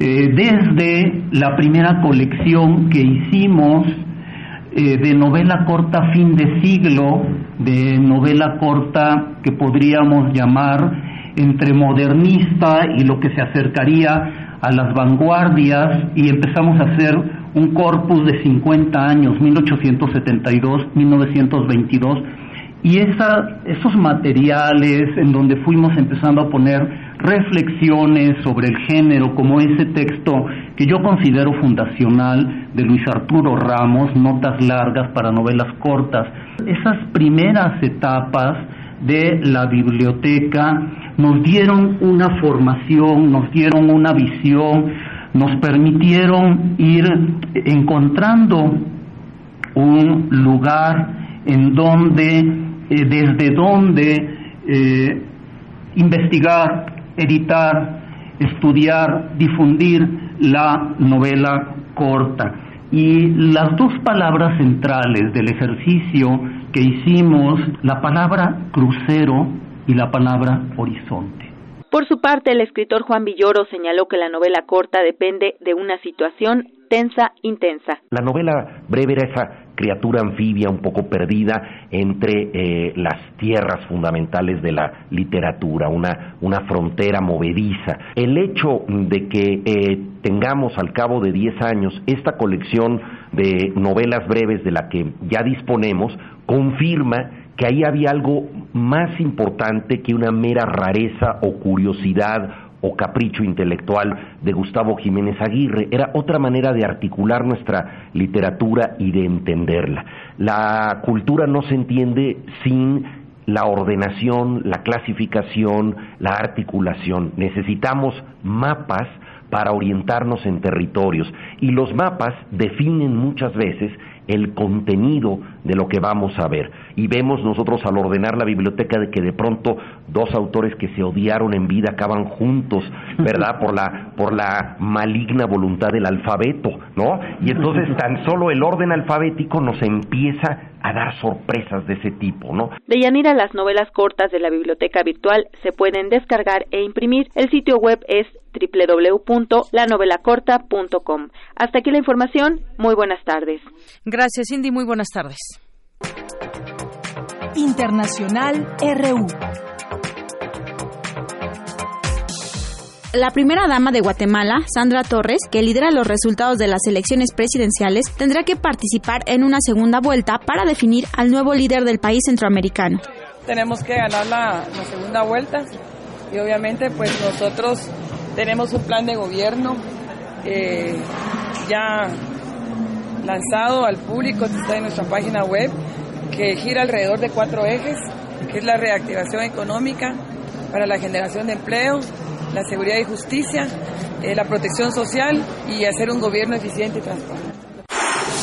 Muere en detención el antiguo presidente de Egipto, Mohamed Morsi, a los 67 años de edad. Fue el único presidente de Egipto elegido democráticamente tras la llamada primavera árabe y fue depuesto por un golpe de Estado liderado por el actual presidente, el general al-Sisi. Irán anunció que en 10 días habrá superado el límite de uranio enriquecido acumulado. Si lo hace, será la primera vez que viola el pacto que firmó con las grandes potencias en 2015. Escuchemos al portavoz de la Organización de la Energía Nuclear de Irán, Benrus Kamalbandi. Si es importante para ellos, y creo que es importante, no tienen suficiente tiempo. Claro, les urgimos que hagan rápidamente lo que quieran para remediar la situación y obviamente para recuperar el equilibrio entre los compromisos y, por supuesto, las obligaciones. Directivos de Boeing se disculparon este lunes con las aerolíneas y los familiares de las víctimas de dos accidentes de su modelo 737 MAX en Indonesia y Etiopía, en un intento del fabricante estadounidense de recuperar la confianza de reguladores, pilotos y pasajeros sobre el apagón masivo que dejó sin luz a Argentina y parte de Uruguay, afectando 50 millones de personas, Gustavo Lopetegui, secretario de Energía de Argentina, aseguró que el corte de suministro electrónico es algo grave y que los responsables serán sancionados. Mm, en este instante no descartamos ninguna posibilidad, pero te diría que no estamos, no creemos eh, la del ciberataque no está dentro de las eh, alternativas primarias que se están considerando. Pero sería apresurado de mi parte poder decirte hoy eh, en cuánto tiempo puede estar el informe las autoridades de Hong Kong dejaron hoy en libertad a Joshua Wong, uno de los líderes del movimiento prodemocrático de 2014, conocido como la Revolución de los Paraguas. Wong anunció tras salir de prisión su intención de unirse a las protestas que ayer sumaron dos millones de personas. Pedimos que Carrie Lam, la malvada jefa del Ejecutivo, retire la ley de extradición. Lo que intentamos es seguir adelante con la desobediencia y la acción directa y dejar que todo el mundo, que la comunidad internacional, se dé cuenta de que el pueblo de Hong Kong no va a ser silenciado bajo la opresión del presidente Xi y de la jefa del gobierno. Carrie Lam debe dimitir.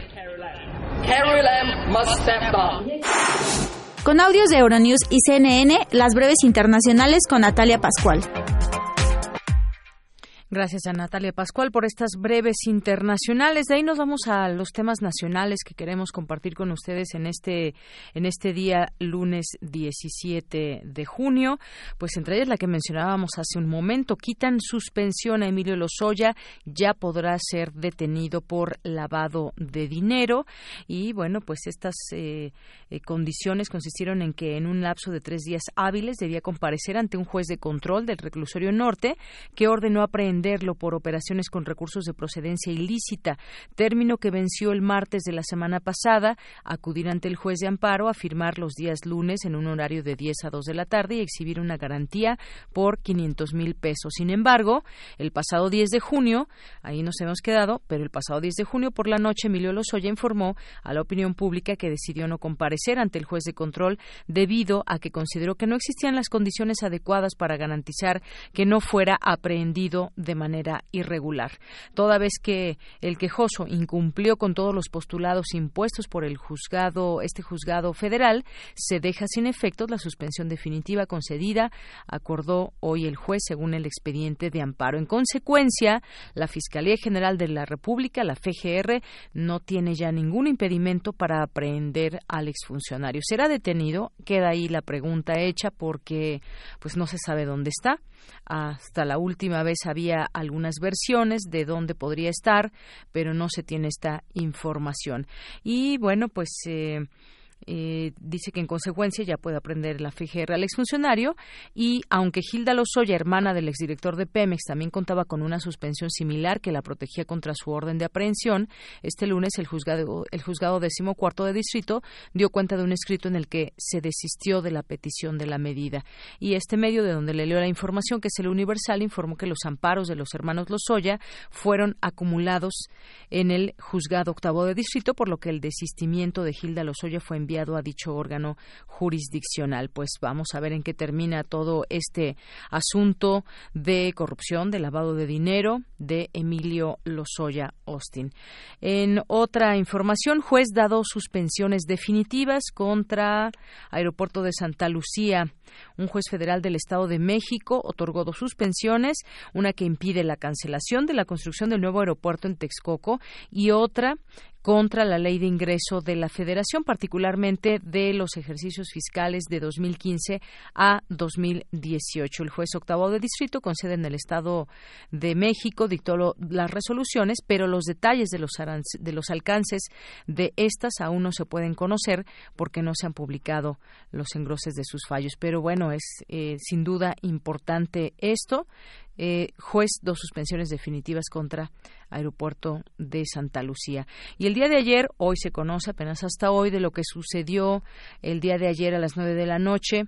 Eh, se derriba un helicóptero del Estado de México. Se habla de que hay por lo menos un muerto no se tiene información a detalle, pero un enfrentamiento entre policías y posiblemente militares contra un presunto grupo de hombres armados terminó con una persona al caer un helicóptero que habría sido derribado a balazos en la comunidad de Rincón de Cristo en Sultepec, en el Estado de México. Según versiones de los habitantes, el helicóptero fue atacado cuando despegaba. Además, revelaron que a bordo viajaban tres adultos mayores que querían eh, que serían trasladados a un hospital. Como le comento, no hay información aún eh, a detalle de todo esto, porque hay otros medios también que están señalando que la aeronave eh, viajaban elementos de un supuesto grupo armado y durante el enfrentamiento que ocurrió ayer alrededor de las nueve de la noche, el piloto de la nave falleció. Así que, pues esto sin duda sería una noticia muy importante que dar, pero sobre todo quiénes viajaban y cómo es que se puede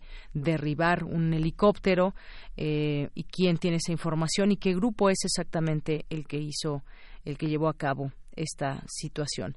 Por otra parte, aquí en la Ciudad de México presentan ya al nuevo grupo táctico de la policía y presentan también sus uniformes. La Secretaría de Seguridad Ciudadana de la Ciudad de México presentó al Comando de Operaciones Especiales y la Unidad Táctica de Auxilio a la Población. Son grupos tácticos que estarán enfocados en patrullajes o vigilancia, así como apoyo a la población en caso de emergencia. Estos grupos reemplazarán al cuerpo de granaderos. Hay que recordar que eh, a la llegada de la jefa de gobierno Claudia Sheinbaum, pues el grupo de granaderos desapareció y ahora pues eh, estará este grupo, estarán capacitados en derechos humanos y comenzarán a operar a finales de junio, principios de julio.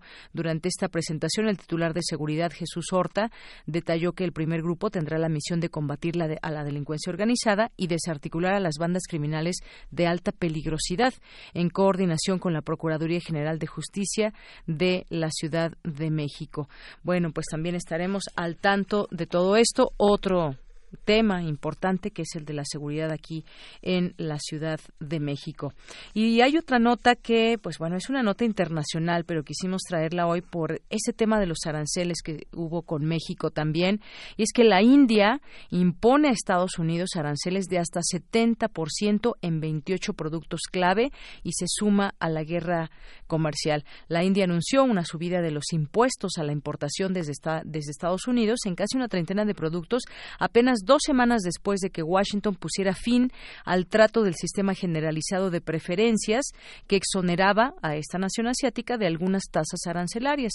Eh, le puso fin y entonces hubo esta respuesta muy fuerte de la India. El Ministerio de Finanzas indio explicó los cambios en varias provisiones para aumentar las tasas a ciertos productos y alimentos originarios de o exportados desde Estados Unidos, una medida que entró en vigor desde el día de ayer. Washington pues retiró este, con efecto desde el pasado 5 de junio los beneficios que tenía la India, un trato preferente, unilateral, no recíproco, dijo, y no discriminatorio de países desarrollados a países en desarrollo, según Nueva Delhi. Y el presidente de Estados Unidos, Donald Trump, había presentado al Congreso de Estados, al Congreso unos dos meses antes su intención de cancelar este estatus a la India por considerar que ese país no ha podido garantizar un acceso equitativo y razonable a su mercado en numerosos sectores. Así que esa es la respuesta fuerte que da la India a los Estados Unidos en este tema comercial. Relatamos al mundo. Relatamos al mundo.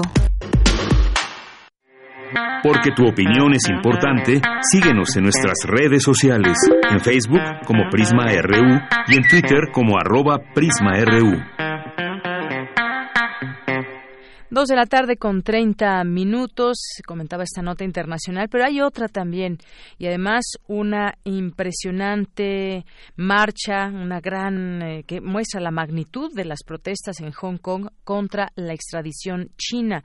Lo vimos el día de ayer, pero también se había dado ya en otro momento. Se habla de que pues, se pudieron haber reunido hasta dos millones de personas el día de ayer, según los organizadores, contra un controvertido proyecto de ley sobre extradición hacia China una iniciativa que ya fue suspendida por las autoridades locales, pero no de manera definitiva, y ahí está justamente el punto. Platiquemos sobre esto con el doctor Adolfo Laborde Carranco, que es doctor en Ciencias Políticas y Sociales, con eh, temas en relaciones internacionales, especialista en Asia-Pacífico, con énfasis en Japón, China y Corea. Doctor, ¿cómo está? Muy buenas tardes. Deyanira, buenas tardes, qué gusto saludarte. Igualmente, doctor, pues, ¿qué le parece esto que se vivió ayer allá en Hong Kong? Se habla de dos millones de personas en las calles para protestar, exigen que se retire este proyecto de ley para autorizar extradiciones chinas. ¿Cómo surge esto? ¿Cuál es este contexto? ¿Cómo ve? Bueno, mira, el contexto es, eh, que eh, Hong Kong es un territorio con cierta autonomía. Eh, recordemos que fue transferido a, a China para que ésta la administrara en el 97 pero con ciertas prerrogativas y con ciertas limitaciones, ¿no? Había que respetar algunos elementos que se habían ganado por 50 años, esa fue la cláusula, y en, esta época pues vemos que no solamente es el tema de, esta política de tratar de, transferir, ¿no? Algunas eh, pues algunas visiones del control político de, la China peninsular a este territorio, autónomo, sino que también ya había habido otro esfuerzo en el 2014 que se llamó el Movimiento de los Paraguas, de jóvenes que pedían más libertad. Entonces, esos son los dos contextos y, por supuesto, que, que, eh, ha, habido una pues una, eh, una estrategia de, de, revisar esta situación y posiblemente no entre en vigor, pero bueno, esto no, no quiere decir que, que China quiera homogenizar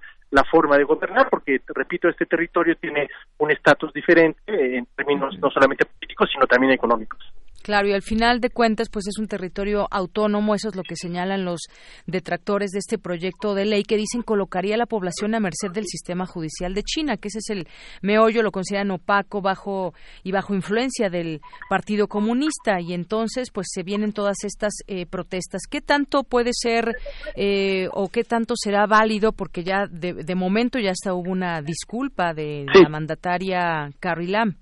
Sí, Sí, bueno, me, parece que echa marcha atrás por esas presiones. Habla de que salió a la calle aproximadamente el 28% de la población, es muchísima gente en un territorio tan pequeño, enclavado en esta bahía, y, que de alguna manera pues muestra que existe una organización, existe una cultura política diferente, y hay cierto, cierto tipo de, no lo quiero llamar privilegios, pero diferencias ante la China continental que no quieren perder y están en esa tesitura. Entonces me parece que esto puede ser un antecedente de una nueva relación política y esto pues va a dar eh, gasolina, le va a dar energía a estos grupos de los que hablé hace un momento para poder retomar los derechos y las libertades democráticas. Así es. Y bueno, el caso es que se ve eh, toda esta situación de, esta, eh, decíamos, Carrie Lam, la mandataria, tuvo que pedir un, disculpas este domingo. Reconoció que deficiencias en la labor del gobierno llevaron a muchos conflictos y disputas en la sociedad de Hong Kong y pues tienen preocupados a muchos, a muchos ciudadanos. Y hay que reconocer también el miércoles pasado, Hong Kong fue escenario de la más violenta represión desde el retorno de este territorio a China. Hubo pues eh, un enfrentamiento directo con la policía, hubo granadas, gases lacrimógenos y parece ser que todavía no está cerrado este capítulo. No, efectivamente no, pues sobre todo porque eh, hace pocos días se, se, se, conmemoró, ¿no? En el mundo, y no en China sí, eh, pues la masacre de Tiananmen, recordemos del 89, entonces está está la sombra, ¿no? Está está por ahí rondando esta, estas tendencias, ¿no? esta tentación de la China continental de, tratar de, apaciguar, de, controlar y de evitar cualquier tipo de expresión democrática. Así es. Y digamos, en este sentido, si entrara esta ley en, vigor, este proyecto de, ley, ¿cómo es que funcionaría? Todas las personas. Ah, explíquenos, doctor. Sí, no, es, bien interesante. ¿Cómo, cómo funciona esto? Bueno, pues tendrían que eh, generalizarse eh, a las prisiones eh, estatales, ¿no? Podrían ser transferidos los presos de, algunos delitos, ¿no?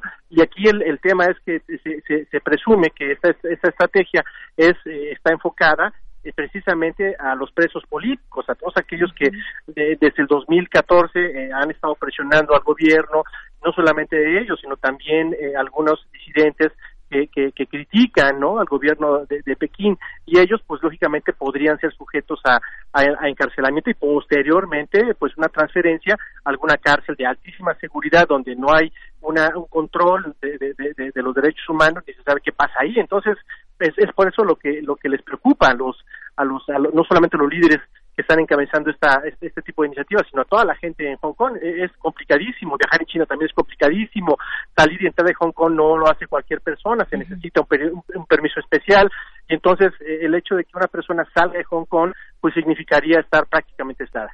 Así es. Y bueno, en este marco, nada más como dato, se, eh, se da a conocer también que Hong Kong liberó al líder del movimiento Revolución de los Paraguas. Y también pues hay una agitación ahí, dice que se va a unir al, al pues a, todo este movimiento, ahí pasó dos meses y se va a unir a las protestas.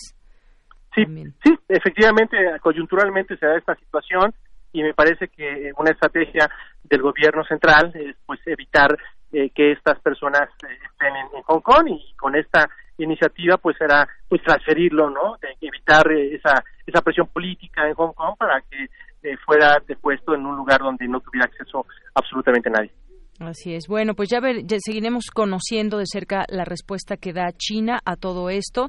Todavía no se cierra este capítulo, las protestas siguen y además los manifestantes y conocemos entre distintas eh, entrevistas, pues están dispuestos a seguir con esta con este reclamo. Sí, no hay fin. Eh, repito, es otro tipo de personas, tienen una cultura diferente, a pesar que son chinos, ellos son chinos, pero son chinos diferentes, y sus formas, su organización política y social, pues dista mucho de lo que se practica en la China continental. Muy bien. Doctor, pues muchas gracias. No quisimos dejar la ocasión para platicar con usted. Llamó la atención muchísimo estas imágenes que dieron la vuelta al mundo, donde se ven miles y miles de personas, eh, que ya ve, hay una disputa también, hay de cifras, pero algunos señalan que hasta dos millones de personas hubo ahí. Efectivamente, fue muchísima gente y bueno, es una noticia que no podemos dejar a un lado, sobre todo en un país como el nuestro, en donde también la, la, fuerza política y las protestas están al, al orden del día. Así es. Doctor, muchas gracias. Hasta luego, buen día. Hasta luego, muy buenas tardes al doctor Adolfo Laborde Carranco, doctor en Ciencias Políticas y Sociales por la UNAM. Porque tu opinión es importante, síguenos en nuestras redes sociales, en Facebook como Prisma RU y en Twitter como arroba PrismaRU. Queremos escuchar tu voz. Nuestro teléfono en cabina es 55 36 43 39.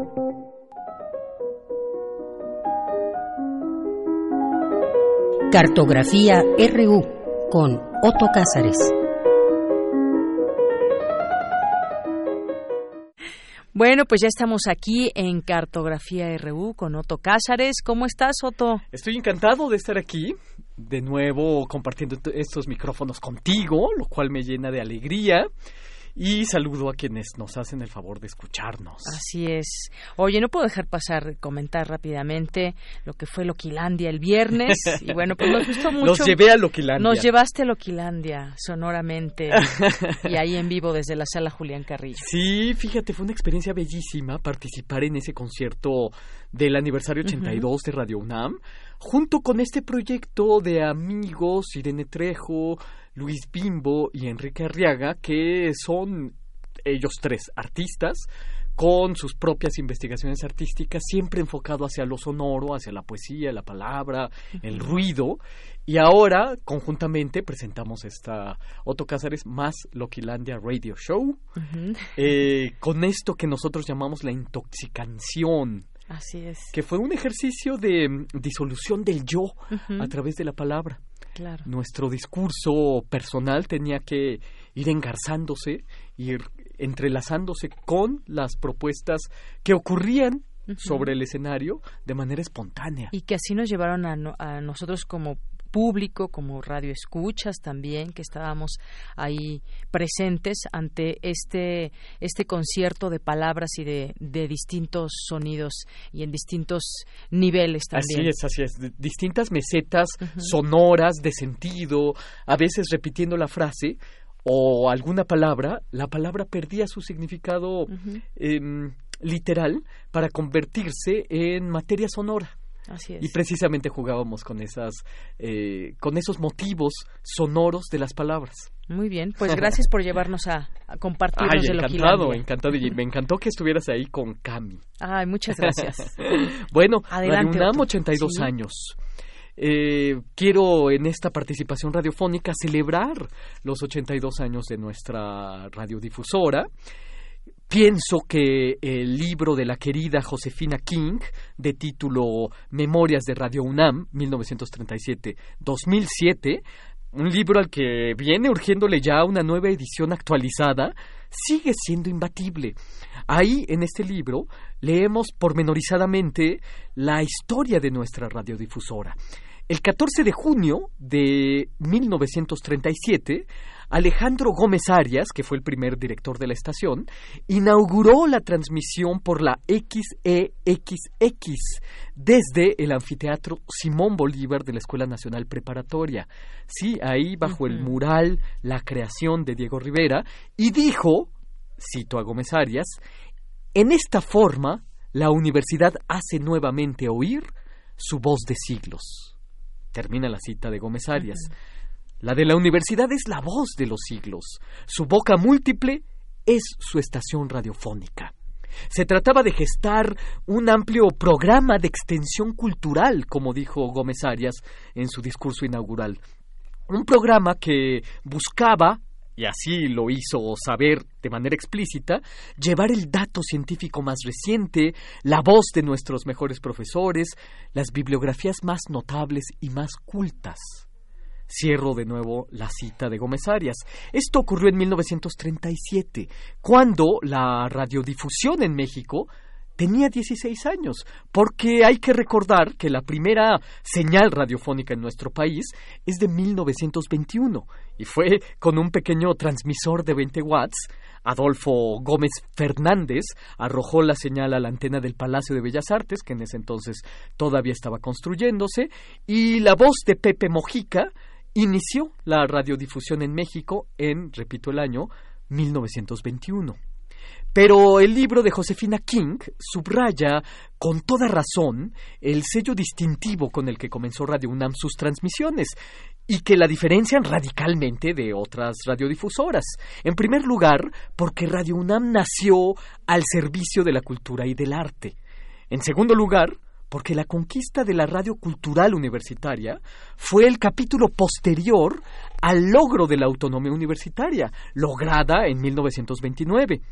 Inició Radio UNAM con una antena que, instalada en Popotla, lanzaba sus ondas hertzianas a través de la onda larga para asegurarse de cubrir la completa extensión territorial de la República, pero también más allá de esta, en una empresa pedagógica sin igual que buscaba aliarse con otros proyectos latinoamericanos, participando en programas educativos para conformar aquella hermosísima utopía de la universidad radiofónica, un proyecto que hermanaba a las radiodifusoras universitarias latinoamericanas a finales de los años 50.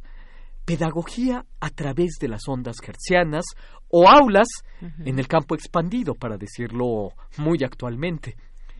El conocimiento sin humor acaba conduciendo al dogmatismo y al oscurantismo, dijo Walter Benjamin en una conferencia radiofónica. Sus trabajos radiofónicos en los años 30 lo salvaron de morir de hambre en varias ocasiones, por cierto. Tenía mucha razón Walter Benjamin. En radio, pedagogía y sentido lúdico deben aliarse. Teatro del aire llamaba Alfonso Reyes a la radio, fantasmagoría de voces sin cuerpo, arte para el oído interior y exterior, en ejecución exacta de sonoridad, voz, música y silencio, que son sus materias primas. Como en la poesía, en radio, la materia prima también es el silencio. Una vez le pregunté a nuestra queridísima Margarita Castillo cómo hacía para leer tan maravillosamente bien todo aquello que leía, y me contestó que había aprendido a leer silencios. Pero volvamos a Reyes. Varias fueron las páginas alfonsinas acerca del teatro del aire, que publicó en los años 40, sobre la voz, sobre la dicción, sobre el habla americana y sobre todo, el que más nos interesa, porque es el asunto de Radio UNAM, la radio como instrumento de la paideia, como instrumento de la educación. Alfonso Reyes pensó que la locución radiofónica venía a sustituir a la vieja oratoria clásica pero no esa oratoria inflada, ese inútil alarde, esa danza de palabras ociosas ante un público sometido al poder que busca fanatizar con torbellinos. No, para Reyes la locución radiofónica era la noble oratoria herramienta de la retórica. Oratoria, como la educación de la sociedad por el que habla, a través del recurso de la persuasión y el encanto artístico. La radio, como nueva arte oratoria que educa con los aires mismos de la vida. Esta era la idea de Alfonso Reyes. La elocuencia arroba el alma como el canto al sentido. Es una frase de John Milton que viene muy al caso cuando hablamos del arte radiofónico y el arte radiofónico de la radio universitaria. Elocuencia radiactiva en el sentido de su difusión y dispersión atmosférica, porque la voz radiofónica puede ser escuchada simultáneamente por muchos, no como la voz telefónica, que solo podía ser escuchada por el que se pusiera el auricular en la oreja. Escucha adentro, única, es la escucha telefónica. Escucha afuera, simultáneamente por muchas, es la escucha radiofónica. En 1937, en los inicios, había una sola cabina de transmisión y esta cabinita estaba en la Escuela Nacional Preparatoria. Los colaboradores entonces eran voluntarios. De la Escuela Nacional Preparatoria nos mudamos a una cabinita de transmisión en Ciudad Universitaria junto a la Facultad de Arquitectura y a partir de 1976 nos mudamos a la Colonia del Valle. Desde entonces, como dice nuestra directora del Fonoteca Yolanda Medina, que lo ha oído todo, casi sin excepción, ningún personaje importante de la vida cultural nacional ha dejado de hablar a través de estos micrófonos, ya sea como conductor o como entrevistado. Un listado de los colaboradores de Radio UNAM tendría la extensión vastísima de los créditos de un largometraje sin fin hombres y mujeres, literatos, artistas, dramaturgos, filósofos, críticos de arte, críticos de cine, historiadores, actores, poetas, músicos, científicos y un sinfín de periodistas del micrófono. Un ejemplo de esto yo lo viví en carne propia porque hace dos años, al cumplir nuestra radiodifusora 80 años, yo conduje una breve serie de título Ayón, Pensar el Pensamiento del Arte, un programa que trataba exclusivamente acerca de los programas radiofónicos que en nuestra estación ha habido acerca de teoría e historia del arte. El número de programas era vastísimo y tuve que echar mano de un equipo de entusiastas que me ayudaron a escuchar y a clasificar horas y horas y horas interminables de contenidos, de materiales y de registros, algunos de estos registros incluso en carrete abierto. Pero hasta ahora hemos hablado acerca de la voz, la locución, la palabra y el sentido. Falta la música, que es el ingrediente fundamental de Radio UNAM porque allí está la fascinante idea del filósofo Arthur Schopenhauer acerca de que si el mundo se acaba, la música seguiría existiendo. Joaquín Gutiérrez Heras, el compositor de la así titulada Sinfonía Breve, y que escribía los textos de los programas de mano de la UFUNAM, por cierto, fue el fundador de la espléndida discoteca de Radio UNAM. Fue director de la estación a finales de los años 60. Gutiérrez Heras fue el encargado de multiplicar el sentido de la música y de su apreciación en la estación, programando música medieval, desde música medieval hasta la música académica contemporánea. Él mismo, por cierto, fue corrector de estilo y traductor por muchos años del Fondo de Cultura Económica. Tradujo bella y rigurosamente, para sorpresa de muchos, el clásico ya inconseguible de Walter Musch, Historia trágica de la literatura. Gómez Arias puso, por lo tanto, un enorme interés en la música, pero también un enorme interés en la lengua, en el estilo y en la exquisitez de la lengua española. La voz y la técnica de la locución radiofónica, entendida como nueva oratoria desde Alfonso Reyes, el sentido de lo irradiado, la música y el silencio que se derraman por la ciudad como un arco iris goteante, la radio como la extensión espacial invisible de una ciudad, porque se dice que una ciudad termina ahí donde terminan sus sonidos. Pero con la radio, la ciudad extiende todos sus límites, como en aquel cuento de Ray Bradbury, en el que unos astronautas se sorprenden de escuchar pasar un cometa de sonoridad con un éxito radiofónico de los años 30 del planeta Tierra. Es que era la onda hertziana que, habiéndose transmitido por aquellos años, alcanzaba ya Júpiter, a ver a dónde habremos de alcanzar el discurso del 14 de junio de 1937 que pronunció Gómez Arias y que solo conocemos por escrito. A la altura de Plutón o de las estrellas fijas, ahí van nuestras primeras transmisiones, ahí va nuestra voz de siglos, la voz de Radio UNAM. Felicidades a Radio UNAM en sus 82 años. Y esto es lo que yo tengo que decir este lunes 17 de junio de 2019. Pues muchísimas gracias, Otto Cázares, 82 años, como bien dices, la voz de los siglos y esas memorias de Radio UNAM, no solamente del libro de Josefina King, sino de las memorias que cada uno tiene en su paso por Radio Universidad, así haya sido un breve espacio, muchos años, se quedan esas memorias en la vida de cada quien, de haber participado en algún programa, en la producción, en muchas otras cosas. Tienes toda la razón. Ese libro de Josefina King es probablemente la investigación más profunda acerca de la historia de Radio UNAM. Pero sin duda están los demás registros, los demás escritos, las demás memorias. Por cierto, el año pasado, eh, la revista Rúbrica publicó más o menos por estas mismas fechas testimonios de muchos de los trabajadores de Radio UNAM, locutores, los encargados de los controles, la eh, gente que suele venir aquí a los conciertos, incluso estaban sus memorias como radioescuchas. Así es. De modo que sí, desde luego. Sí, las memorias que guardamos cada uno de nosotros. Claro que sí. Y además con esa cualidad de que Radio UNAM se vuelve tan propia ¿no? Sí, sí. Nos pertenece a todos. Claro que sí. Bueno, pues muchísimas gracias, Otto, como siempre. Gracias. Y vamos de nuestra UNAM. De la voz de los siglos, vamos a la voz del mundo. A la voz del mundo con Monserrat Muñoz. Relatamos al mundo. Relatamos al mundo. Porque tu opinión es importante, síguenos en nuestras redes sociales, en Facebook como Prisma RU y en Twitter como arroba PrismaRU.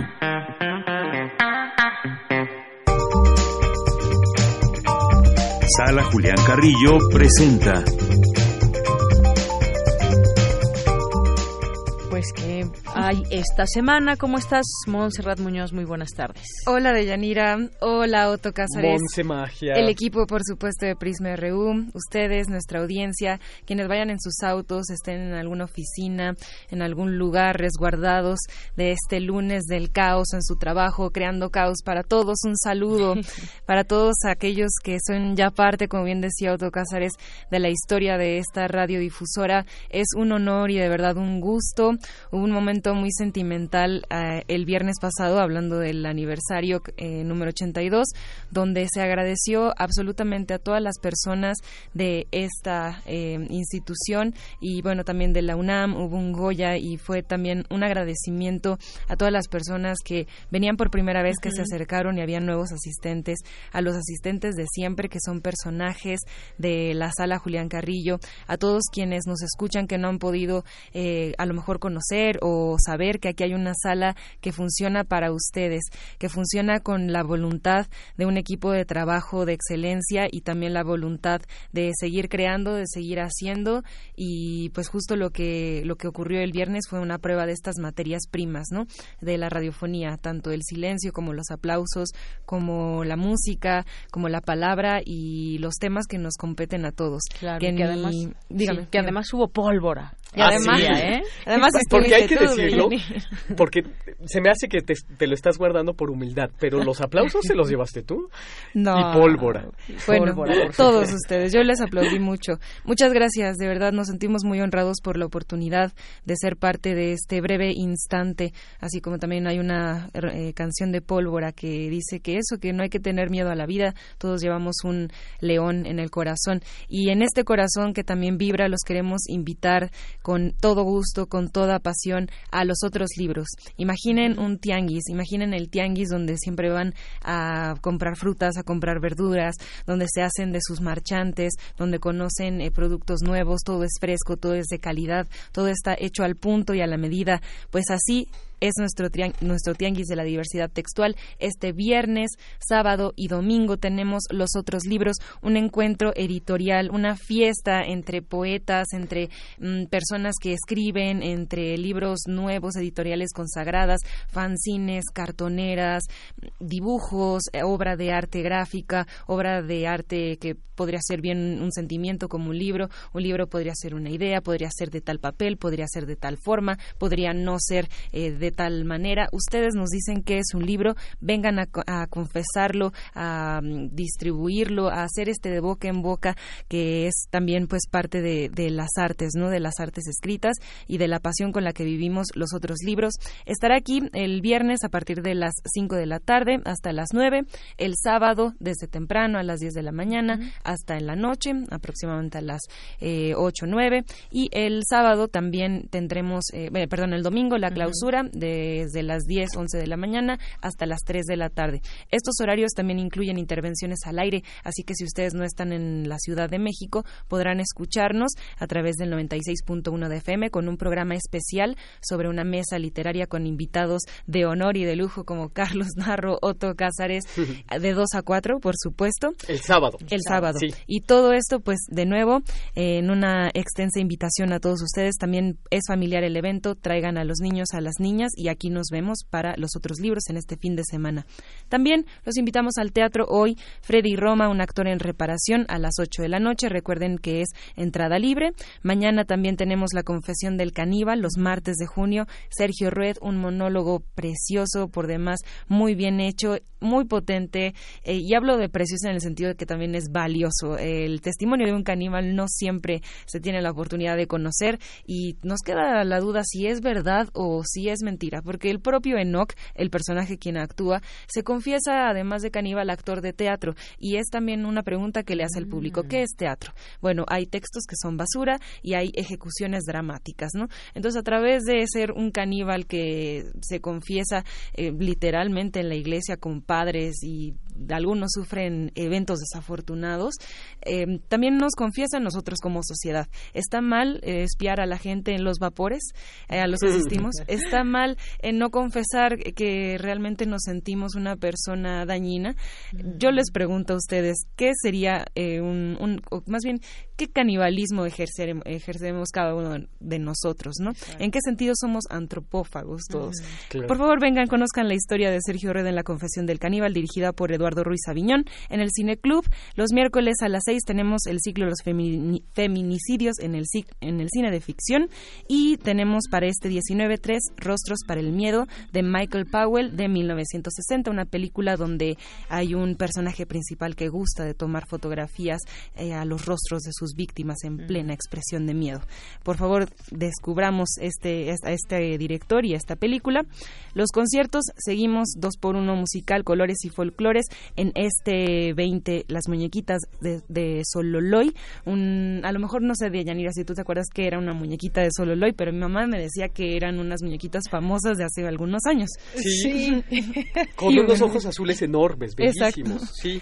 Hacen también... yo pregunté hace un tiempo sobre eso de las muñequitas de Sololoy. Y bueno, bolero y son cubano para este jueves, el viernes de intersecciones con los rastrillos, por favor vengan, reggae fusión, va a ser un concierto de lleno total, tomen precauciones, a lo mejor llueve, a lo mejor hay que venir un poco temprano, pero estarán los rastrillos celebrando su décimo aniversario. y pues también, por ejemplo, Xtabay, La Sombra, dos grandes actrices, Elena de Aro y em, Luz Angélica Uribe, haciendo una inspiración em, teatral a través de textos de Edgar Allan Poe y una leyenda yucateca donde Xtabay es una mujer hermosa que seduce a los caminantes nocturnos con su voz para después asesinarlos cruelmente. Estas dos actrices eh, se preguntan entre ellas mismas quién es el bien, quién es el mal y bueno, también ahí hay dos eh, personajes, Xtabay y Xkeban, que son también pues nombres por ahí que vienen de Yucatán. Son piezas musicales que acompañan esta teatralidad de Ricardo Castro, Miguel Meneses, Luis Vaca y Menecio Morales, eh, o autores que después de dos siglos pues vienen aquí a, sonar a esta sala. De nuevo todo en Facebook, en la sala Julián Carrillo. Muy bien, pues ahí están estas invitaciones. Muchísimas gracias como siempre, Montserrat Muñoz. Qué semana tan buena y llena de actividades. Sí. De lunes hasta el otro lunes. Bueno, pues gracias también Otto, gracias a usted que nos escucha. Nos sintonizamos mañana en punto de la una. Mm, gracias, buenas tardes y buen provecho. no falla.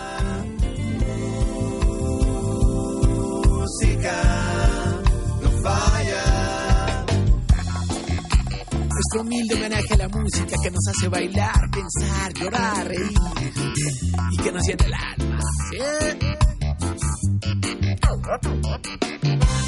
La música es algo que cada persona lleva muy dentro del corazón. De diferentes gustos y colores, es hermosa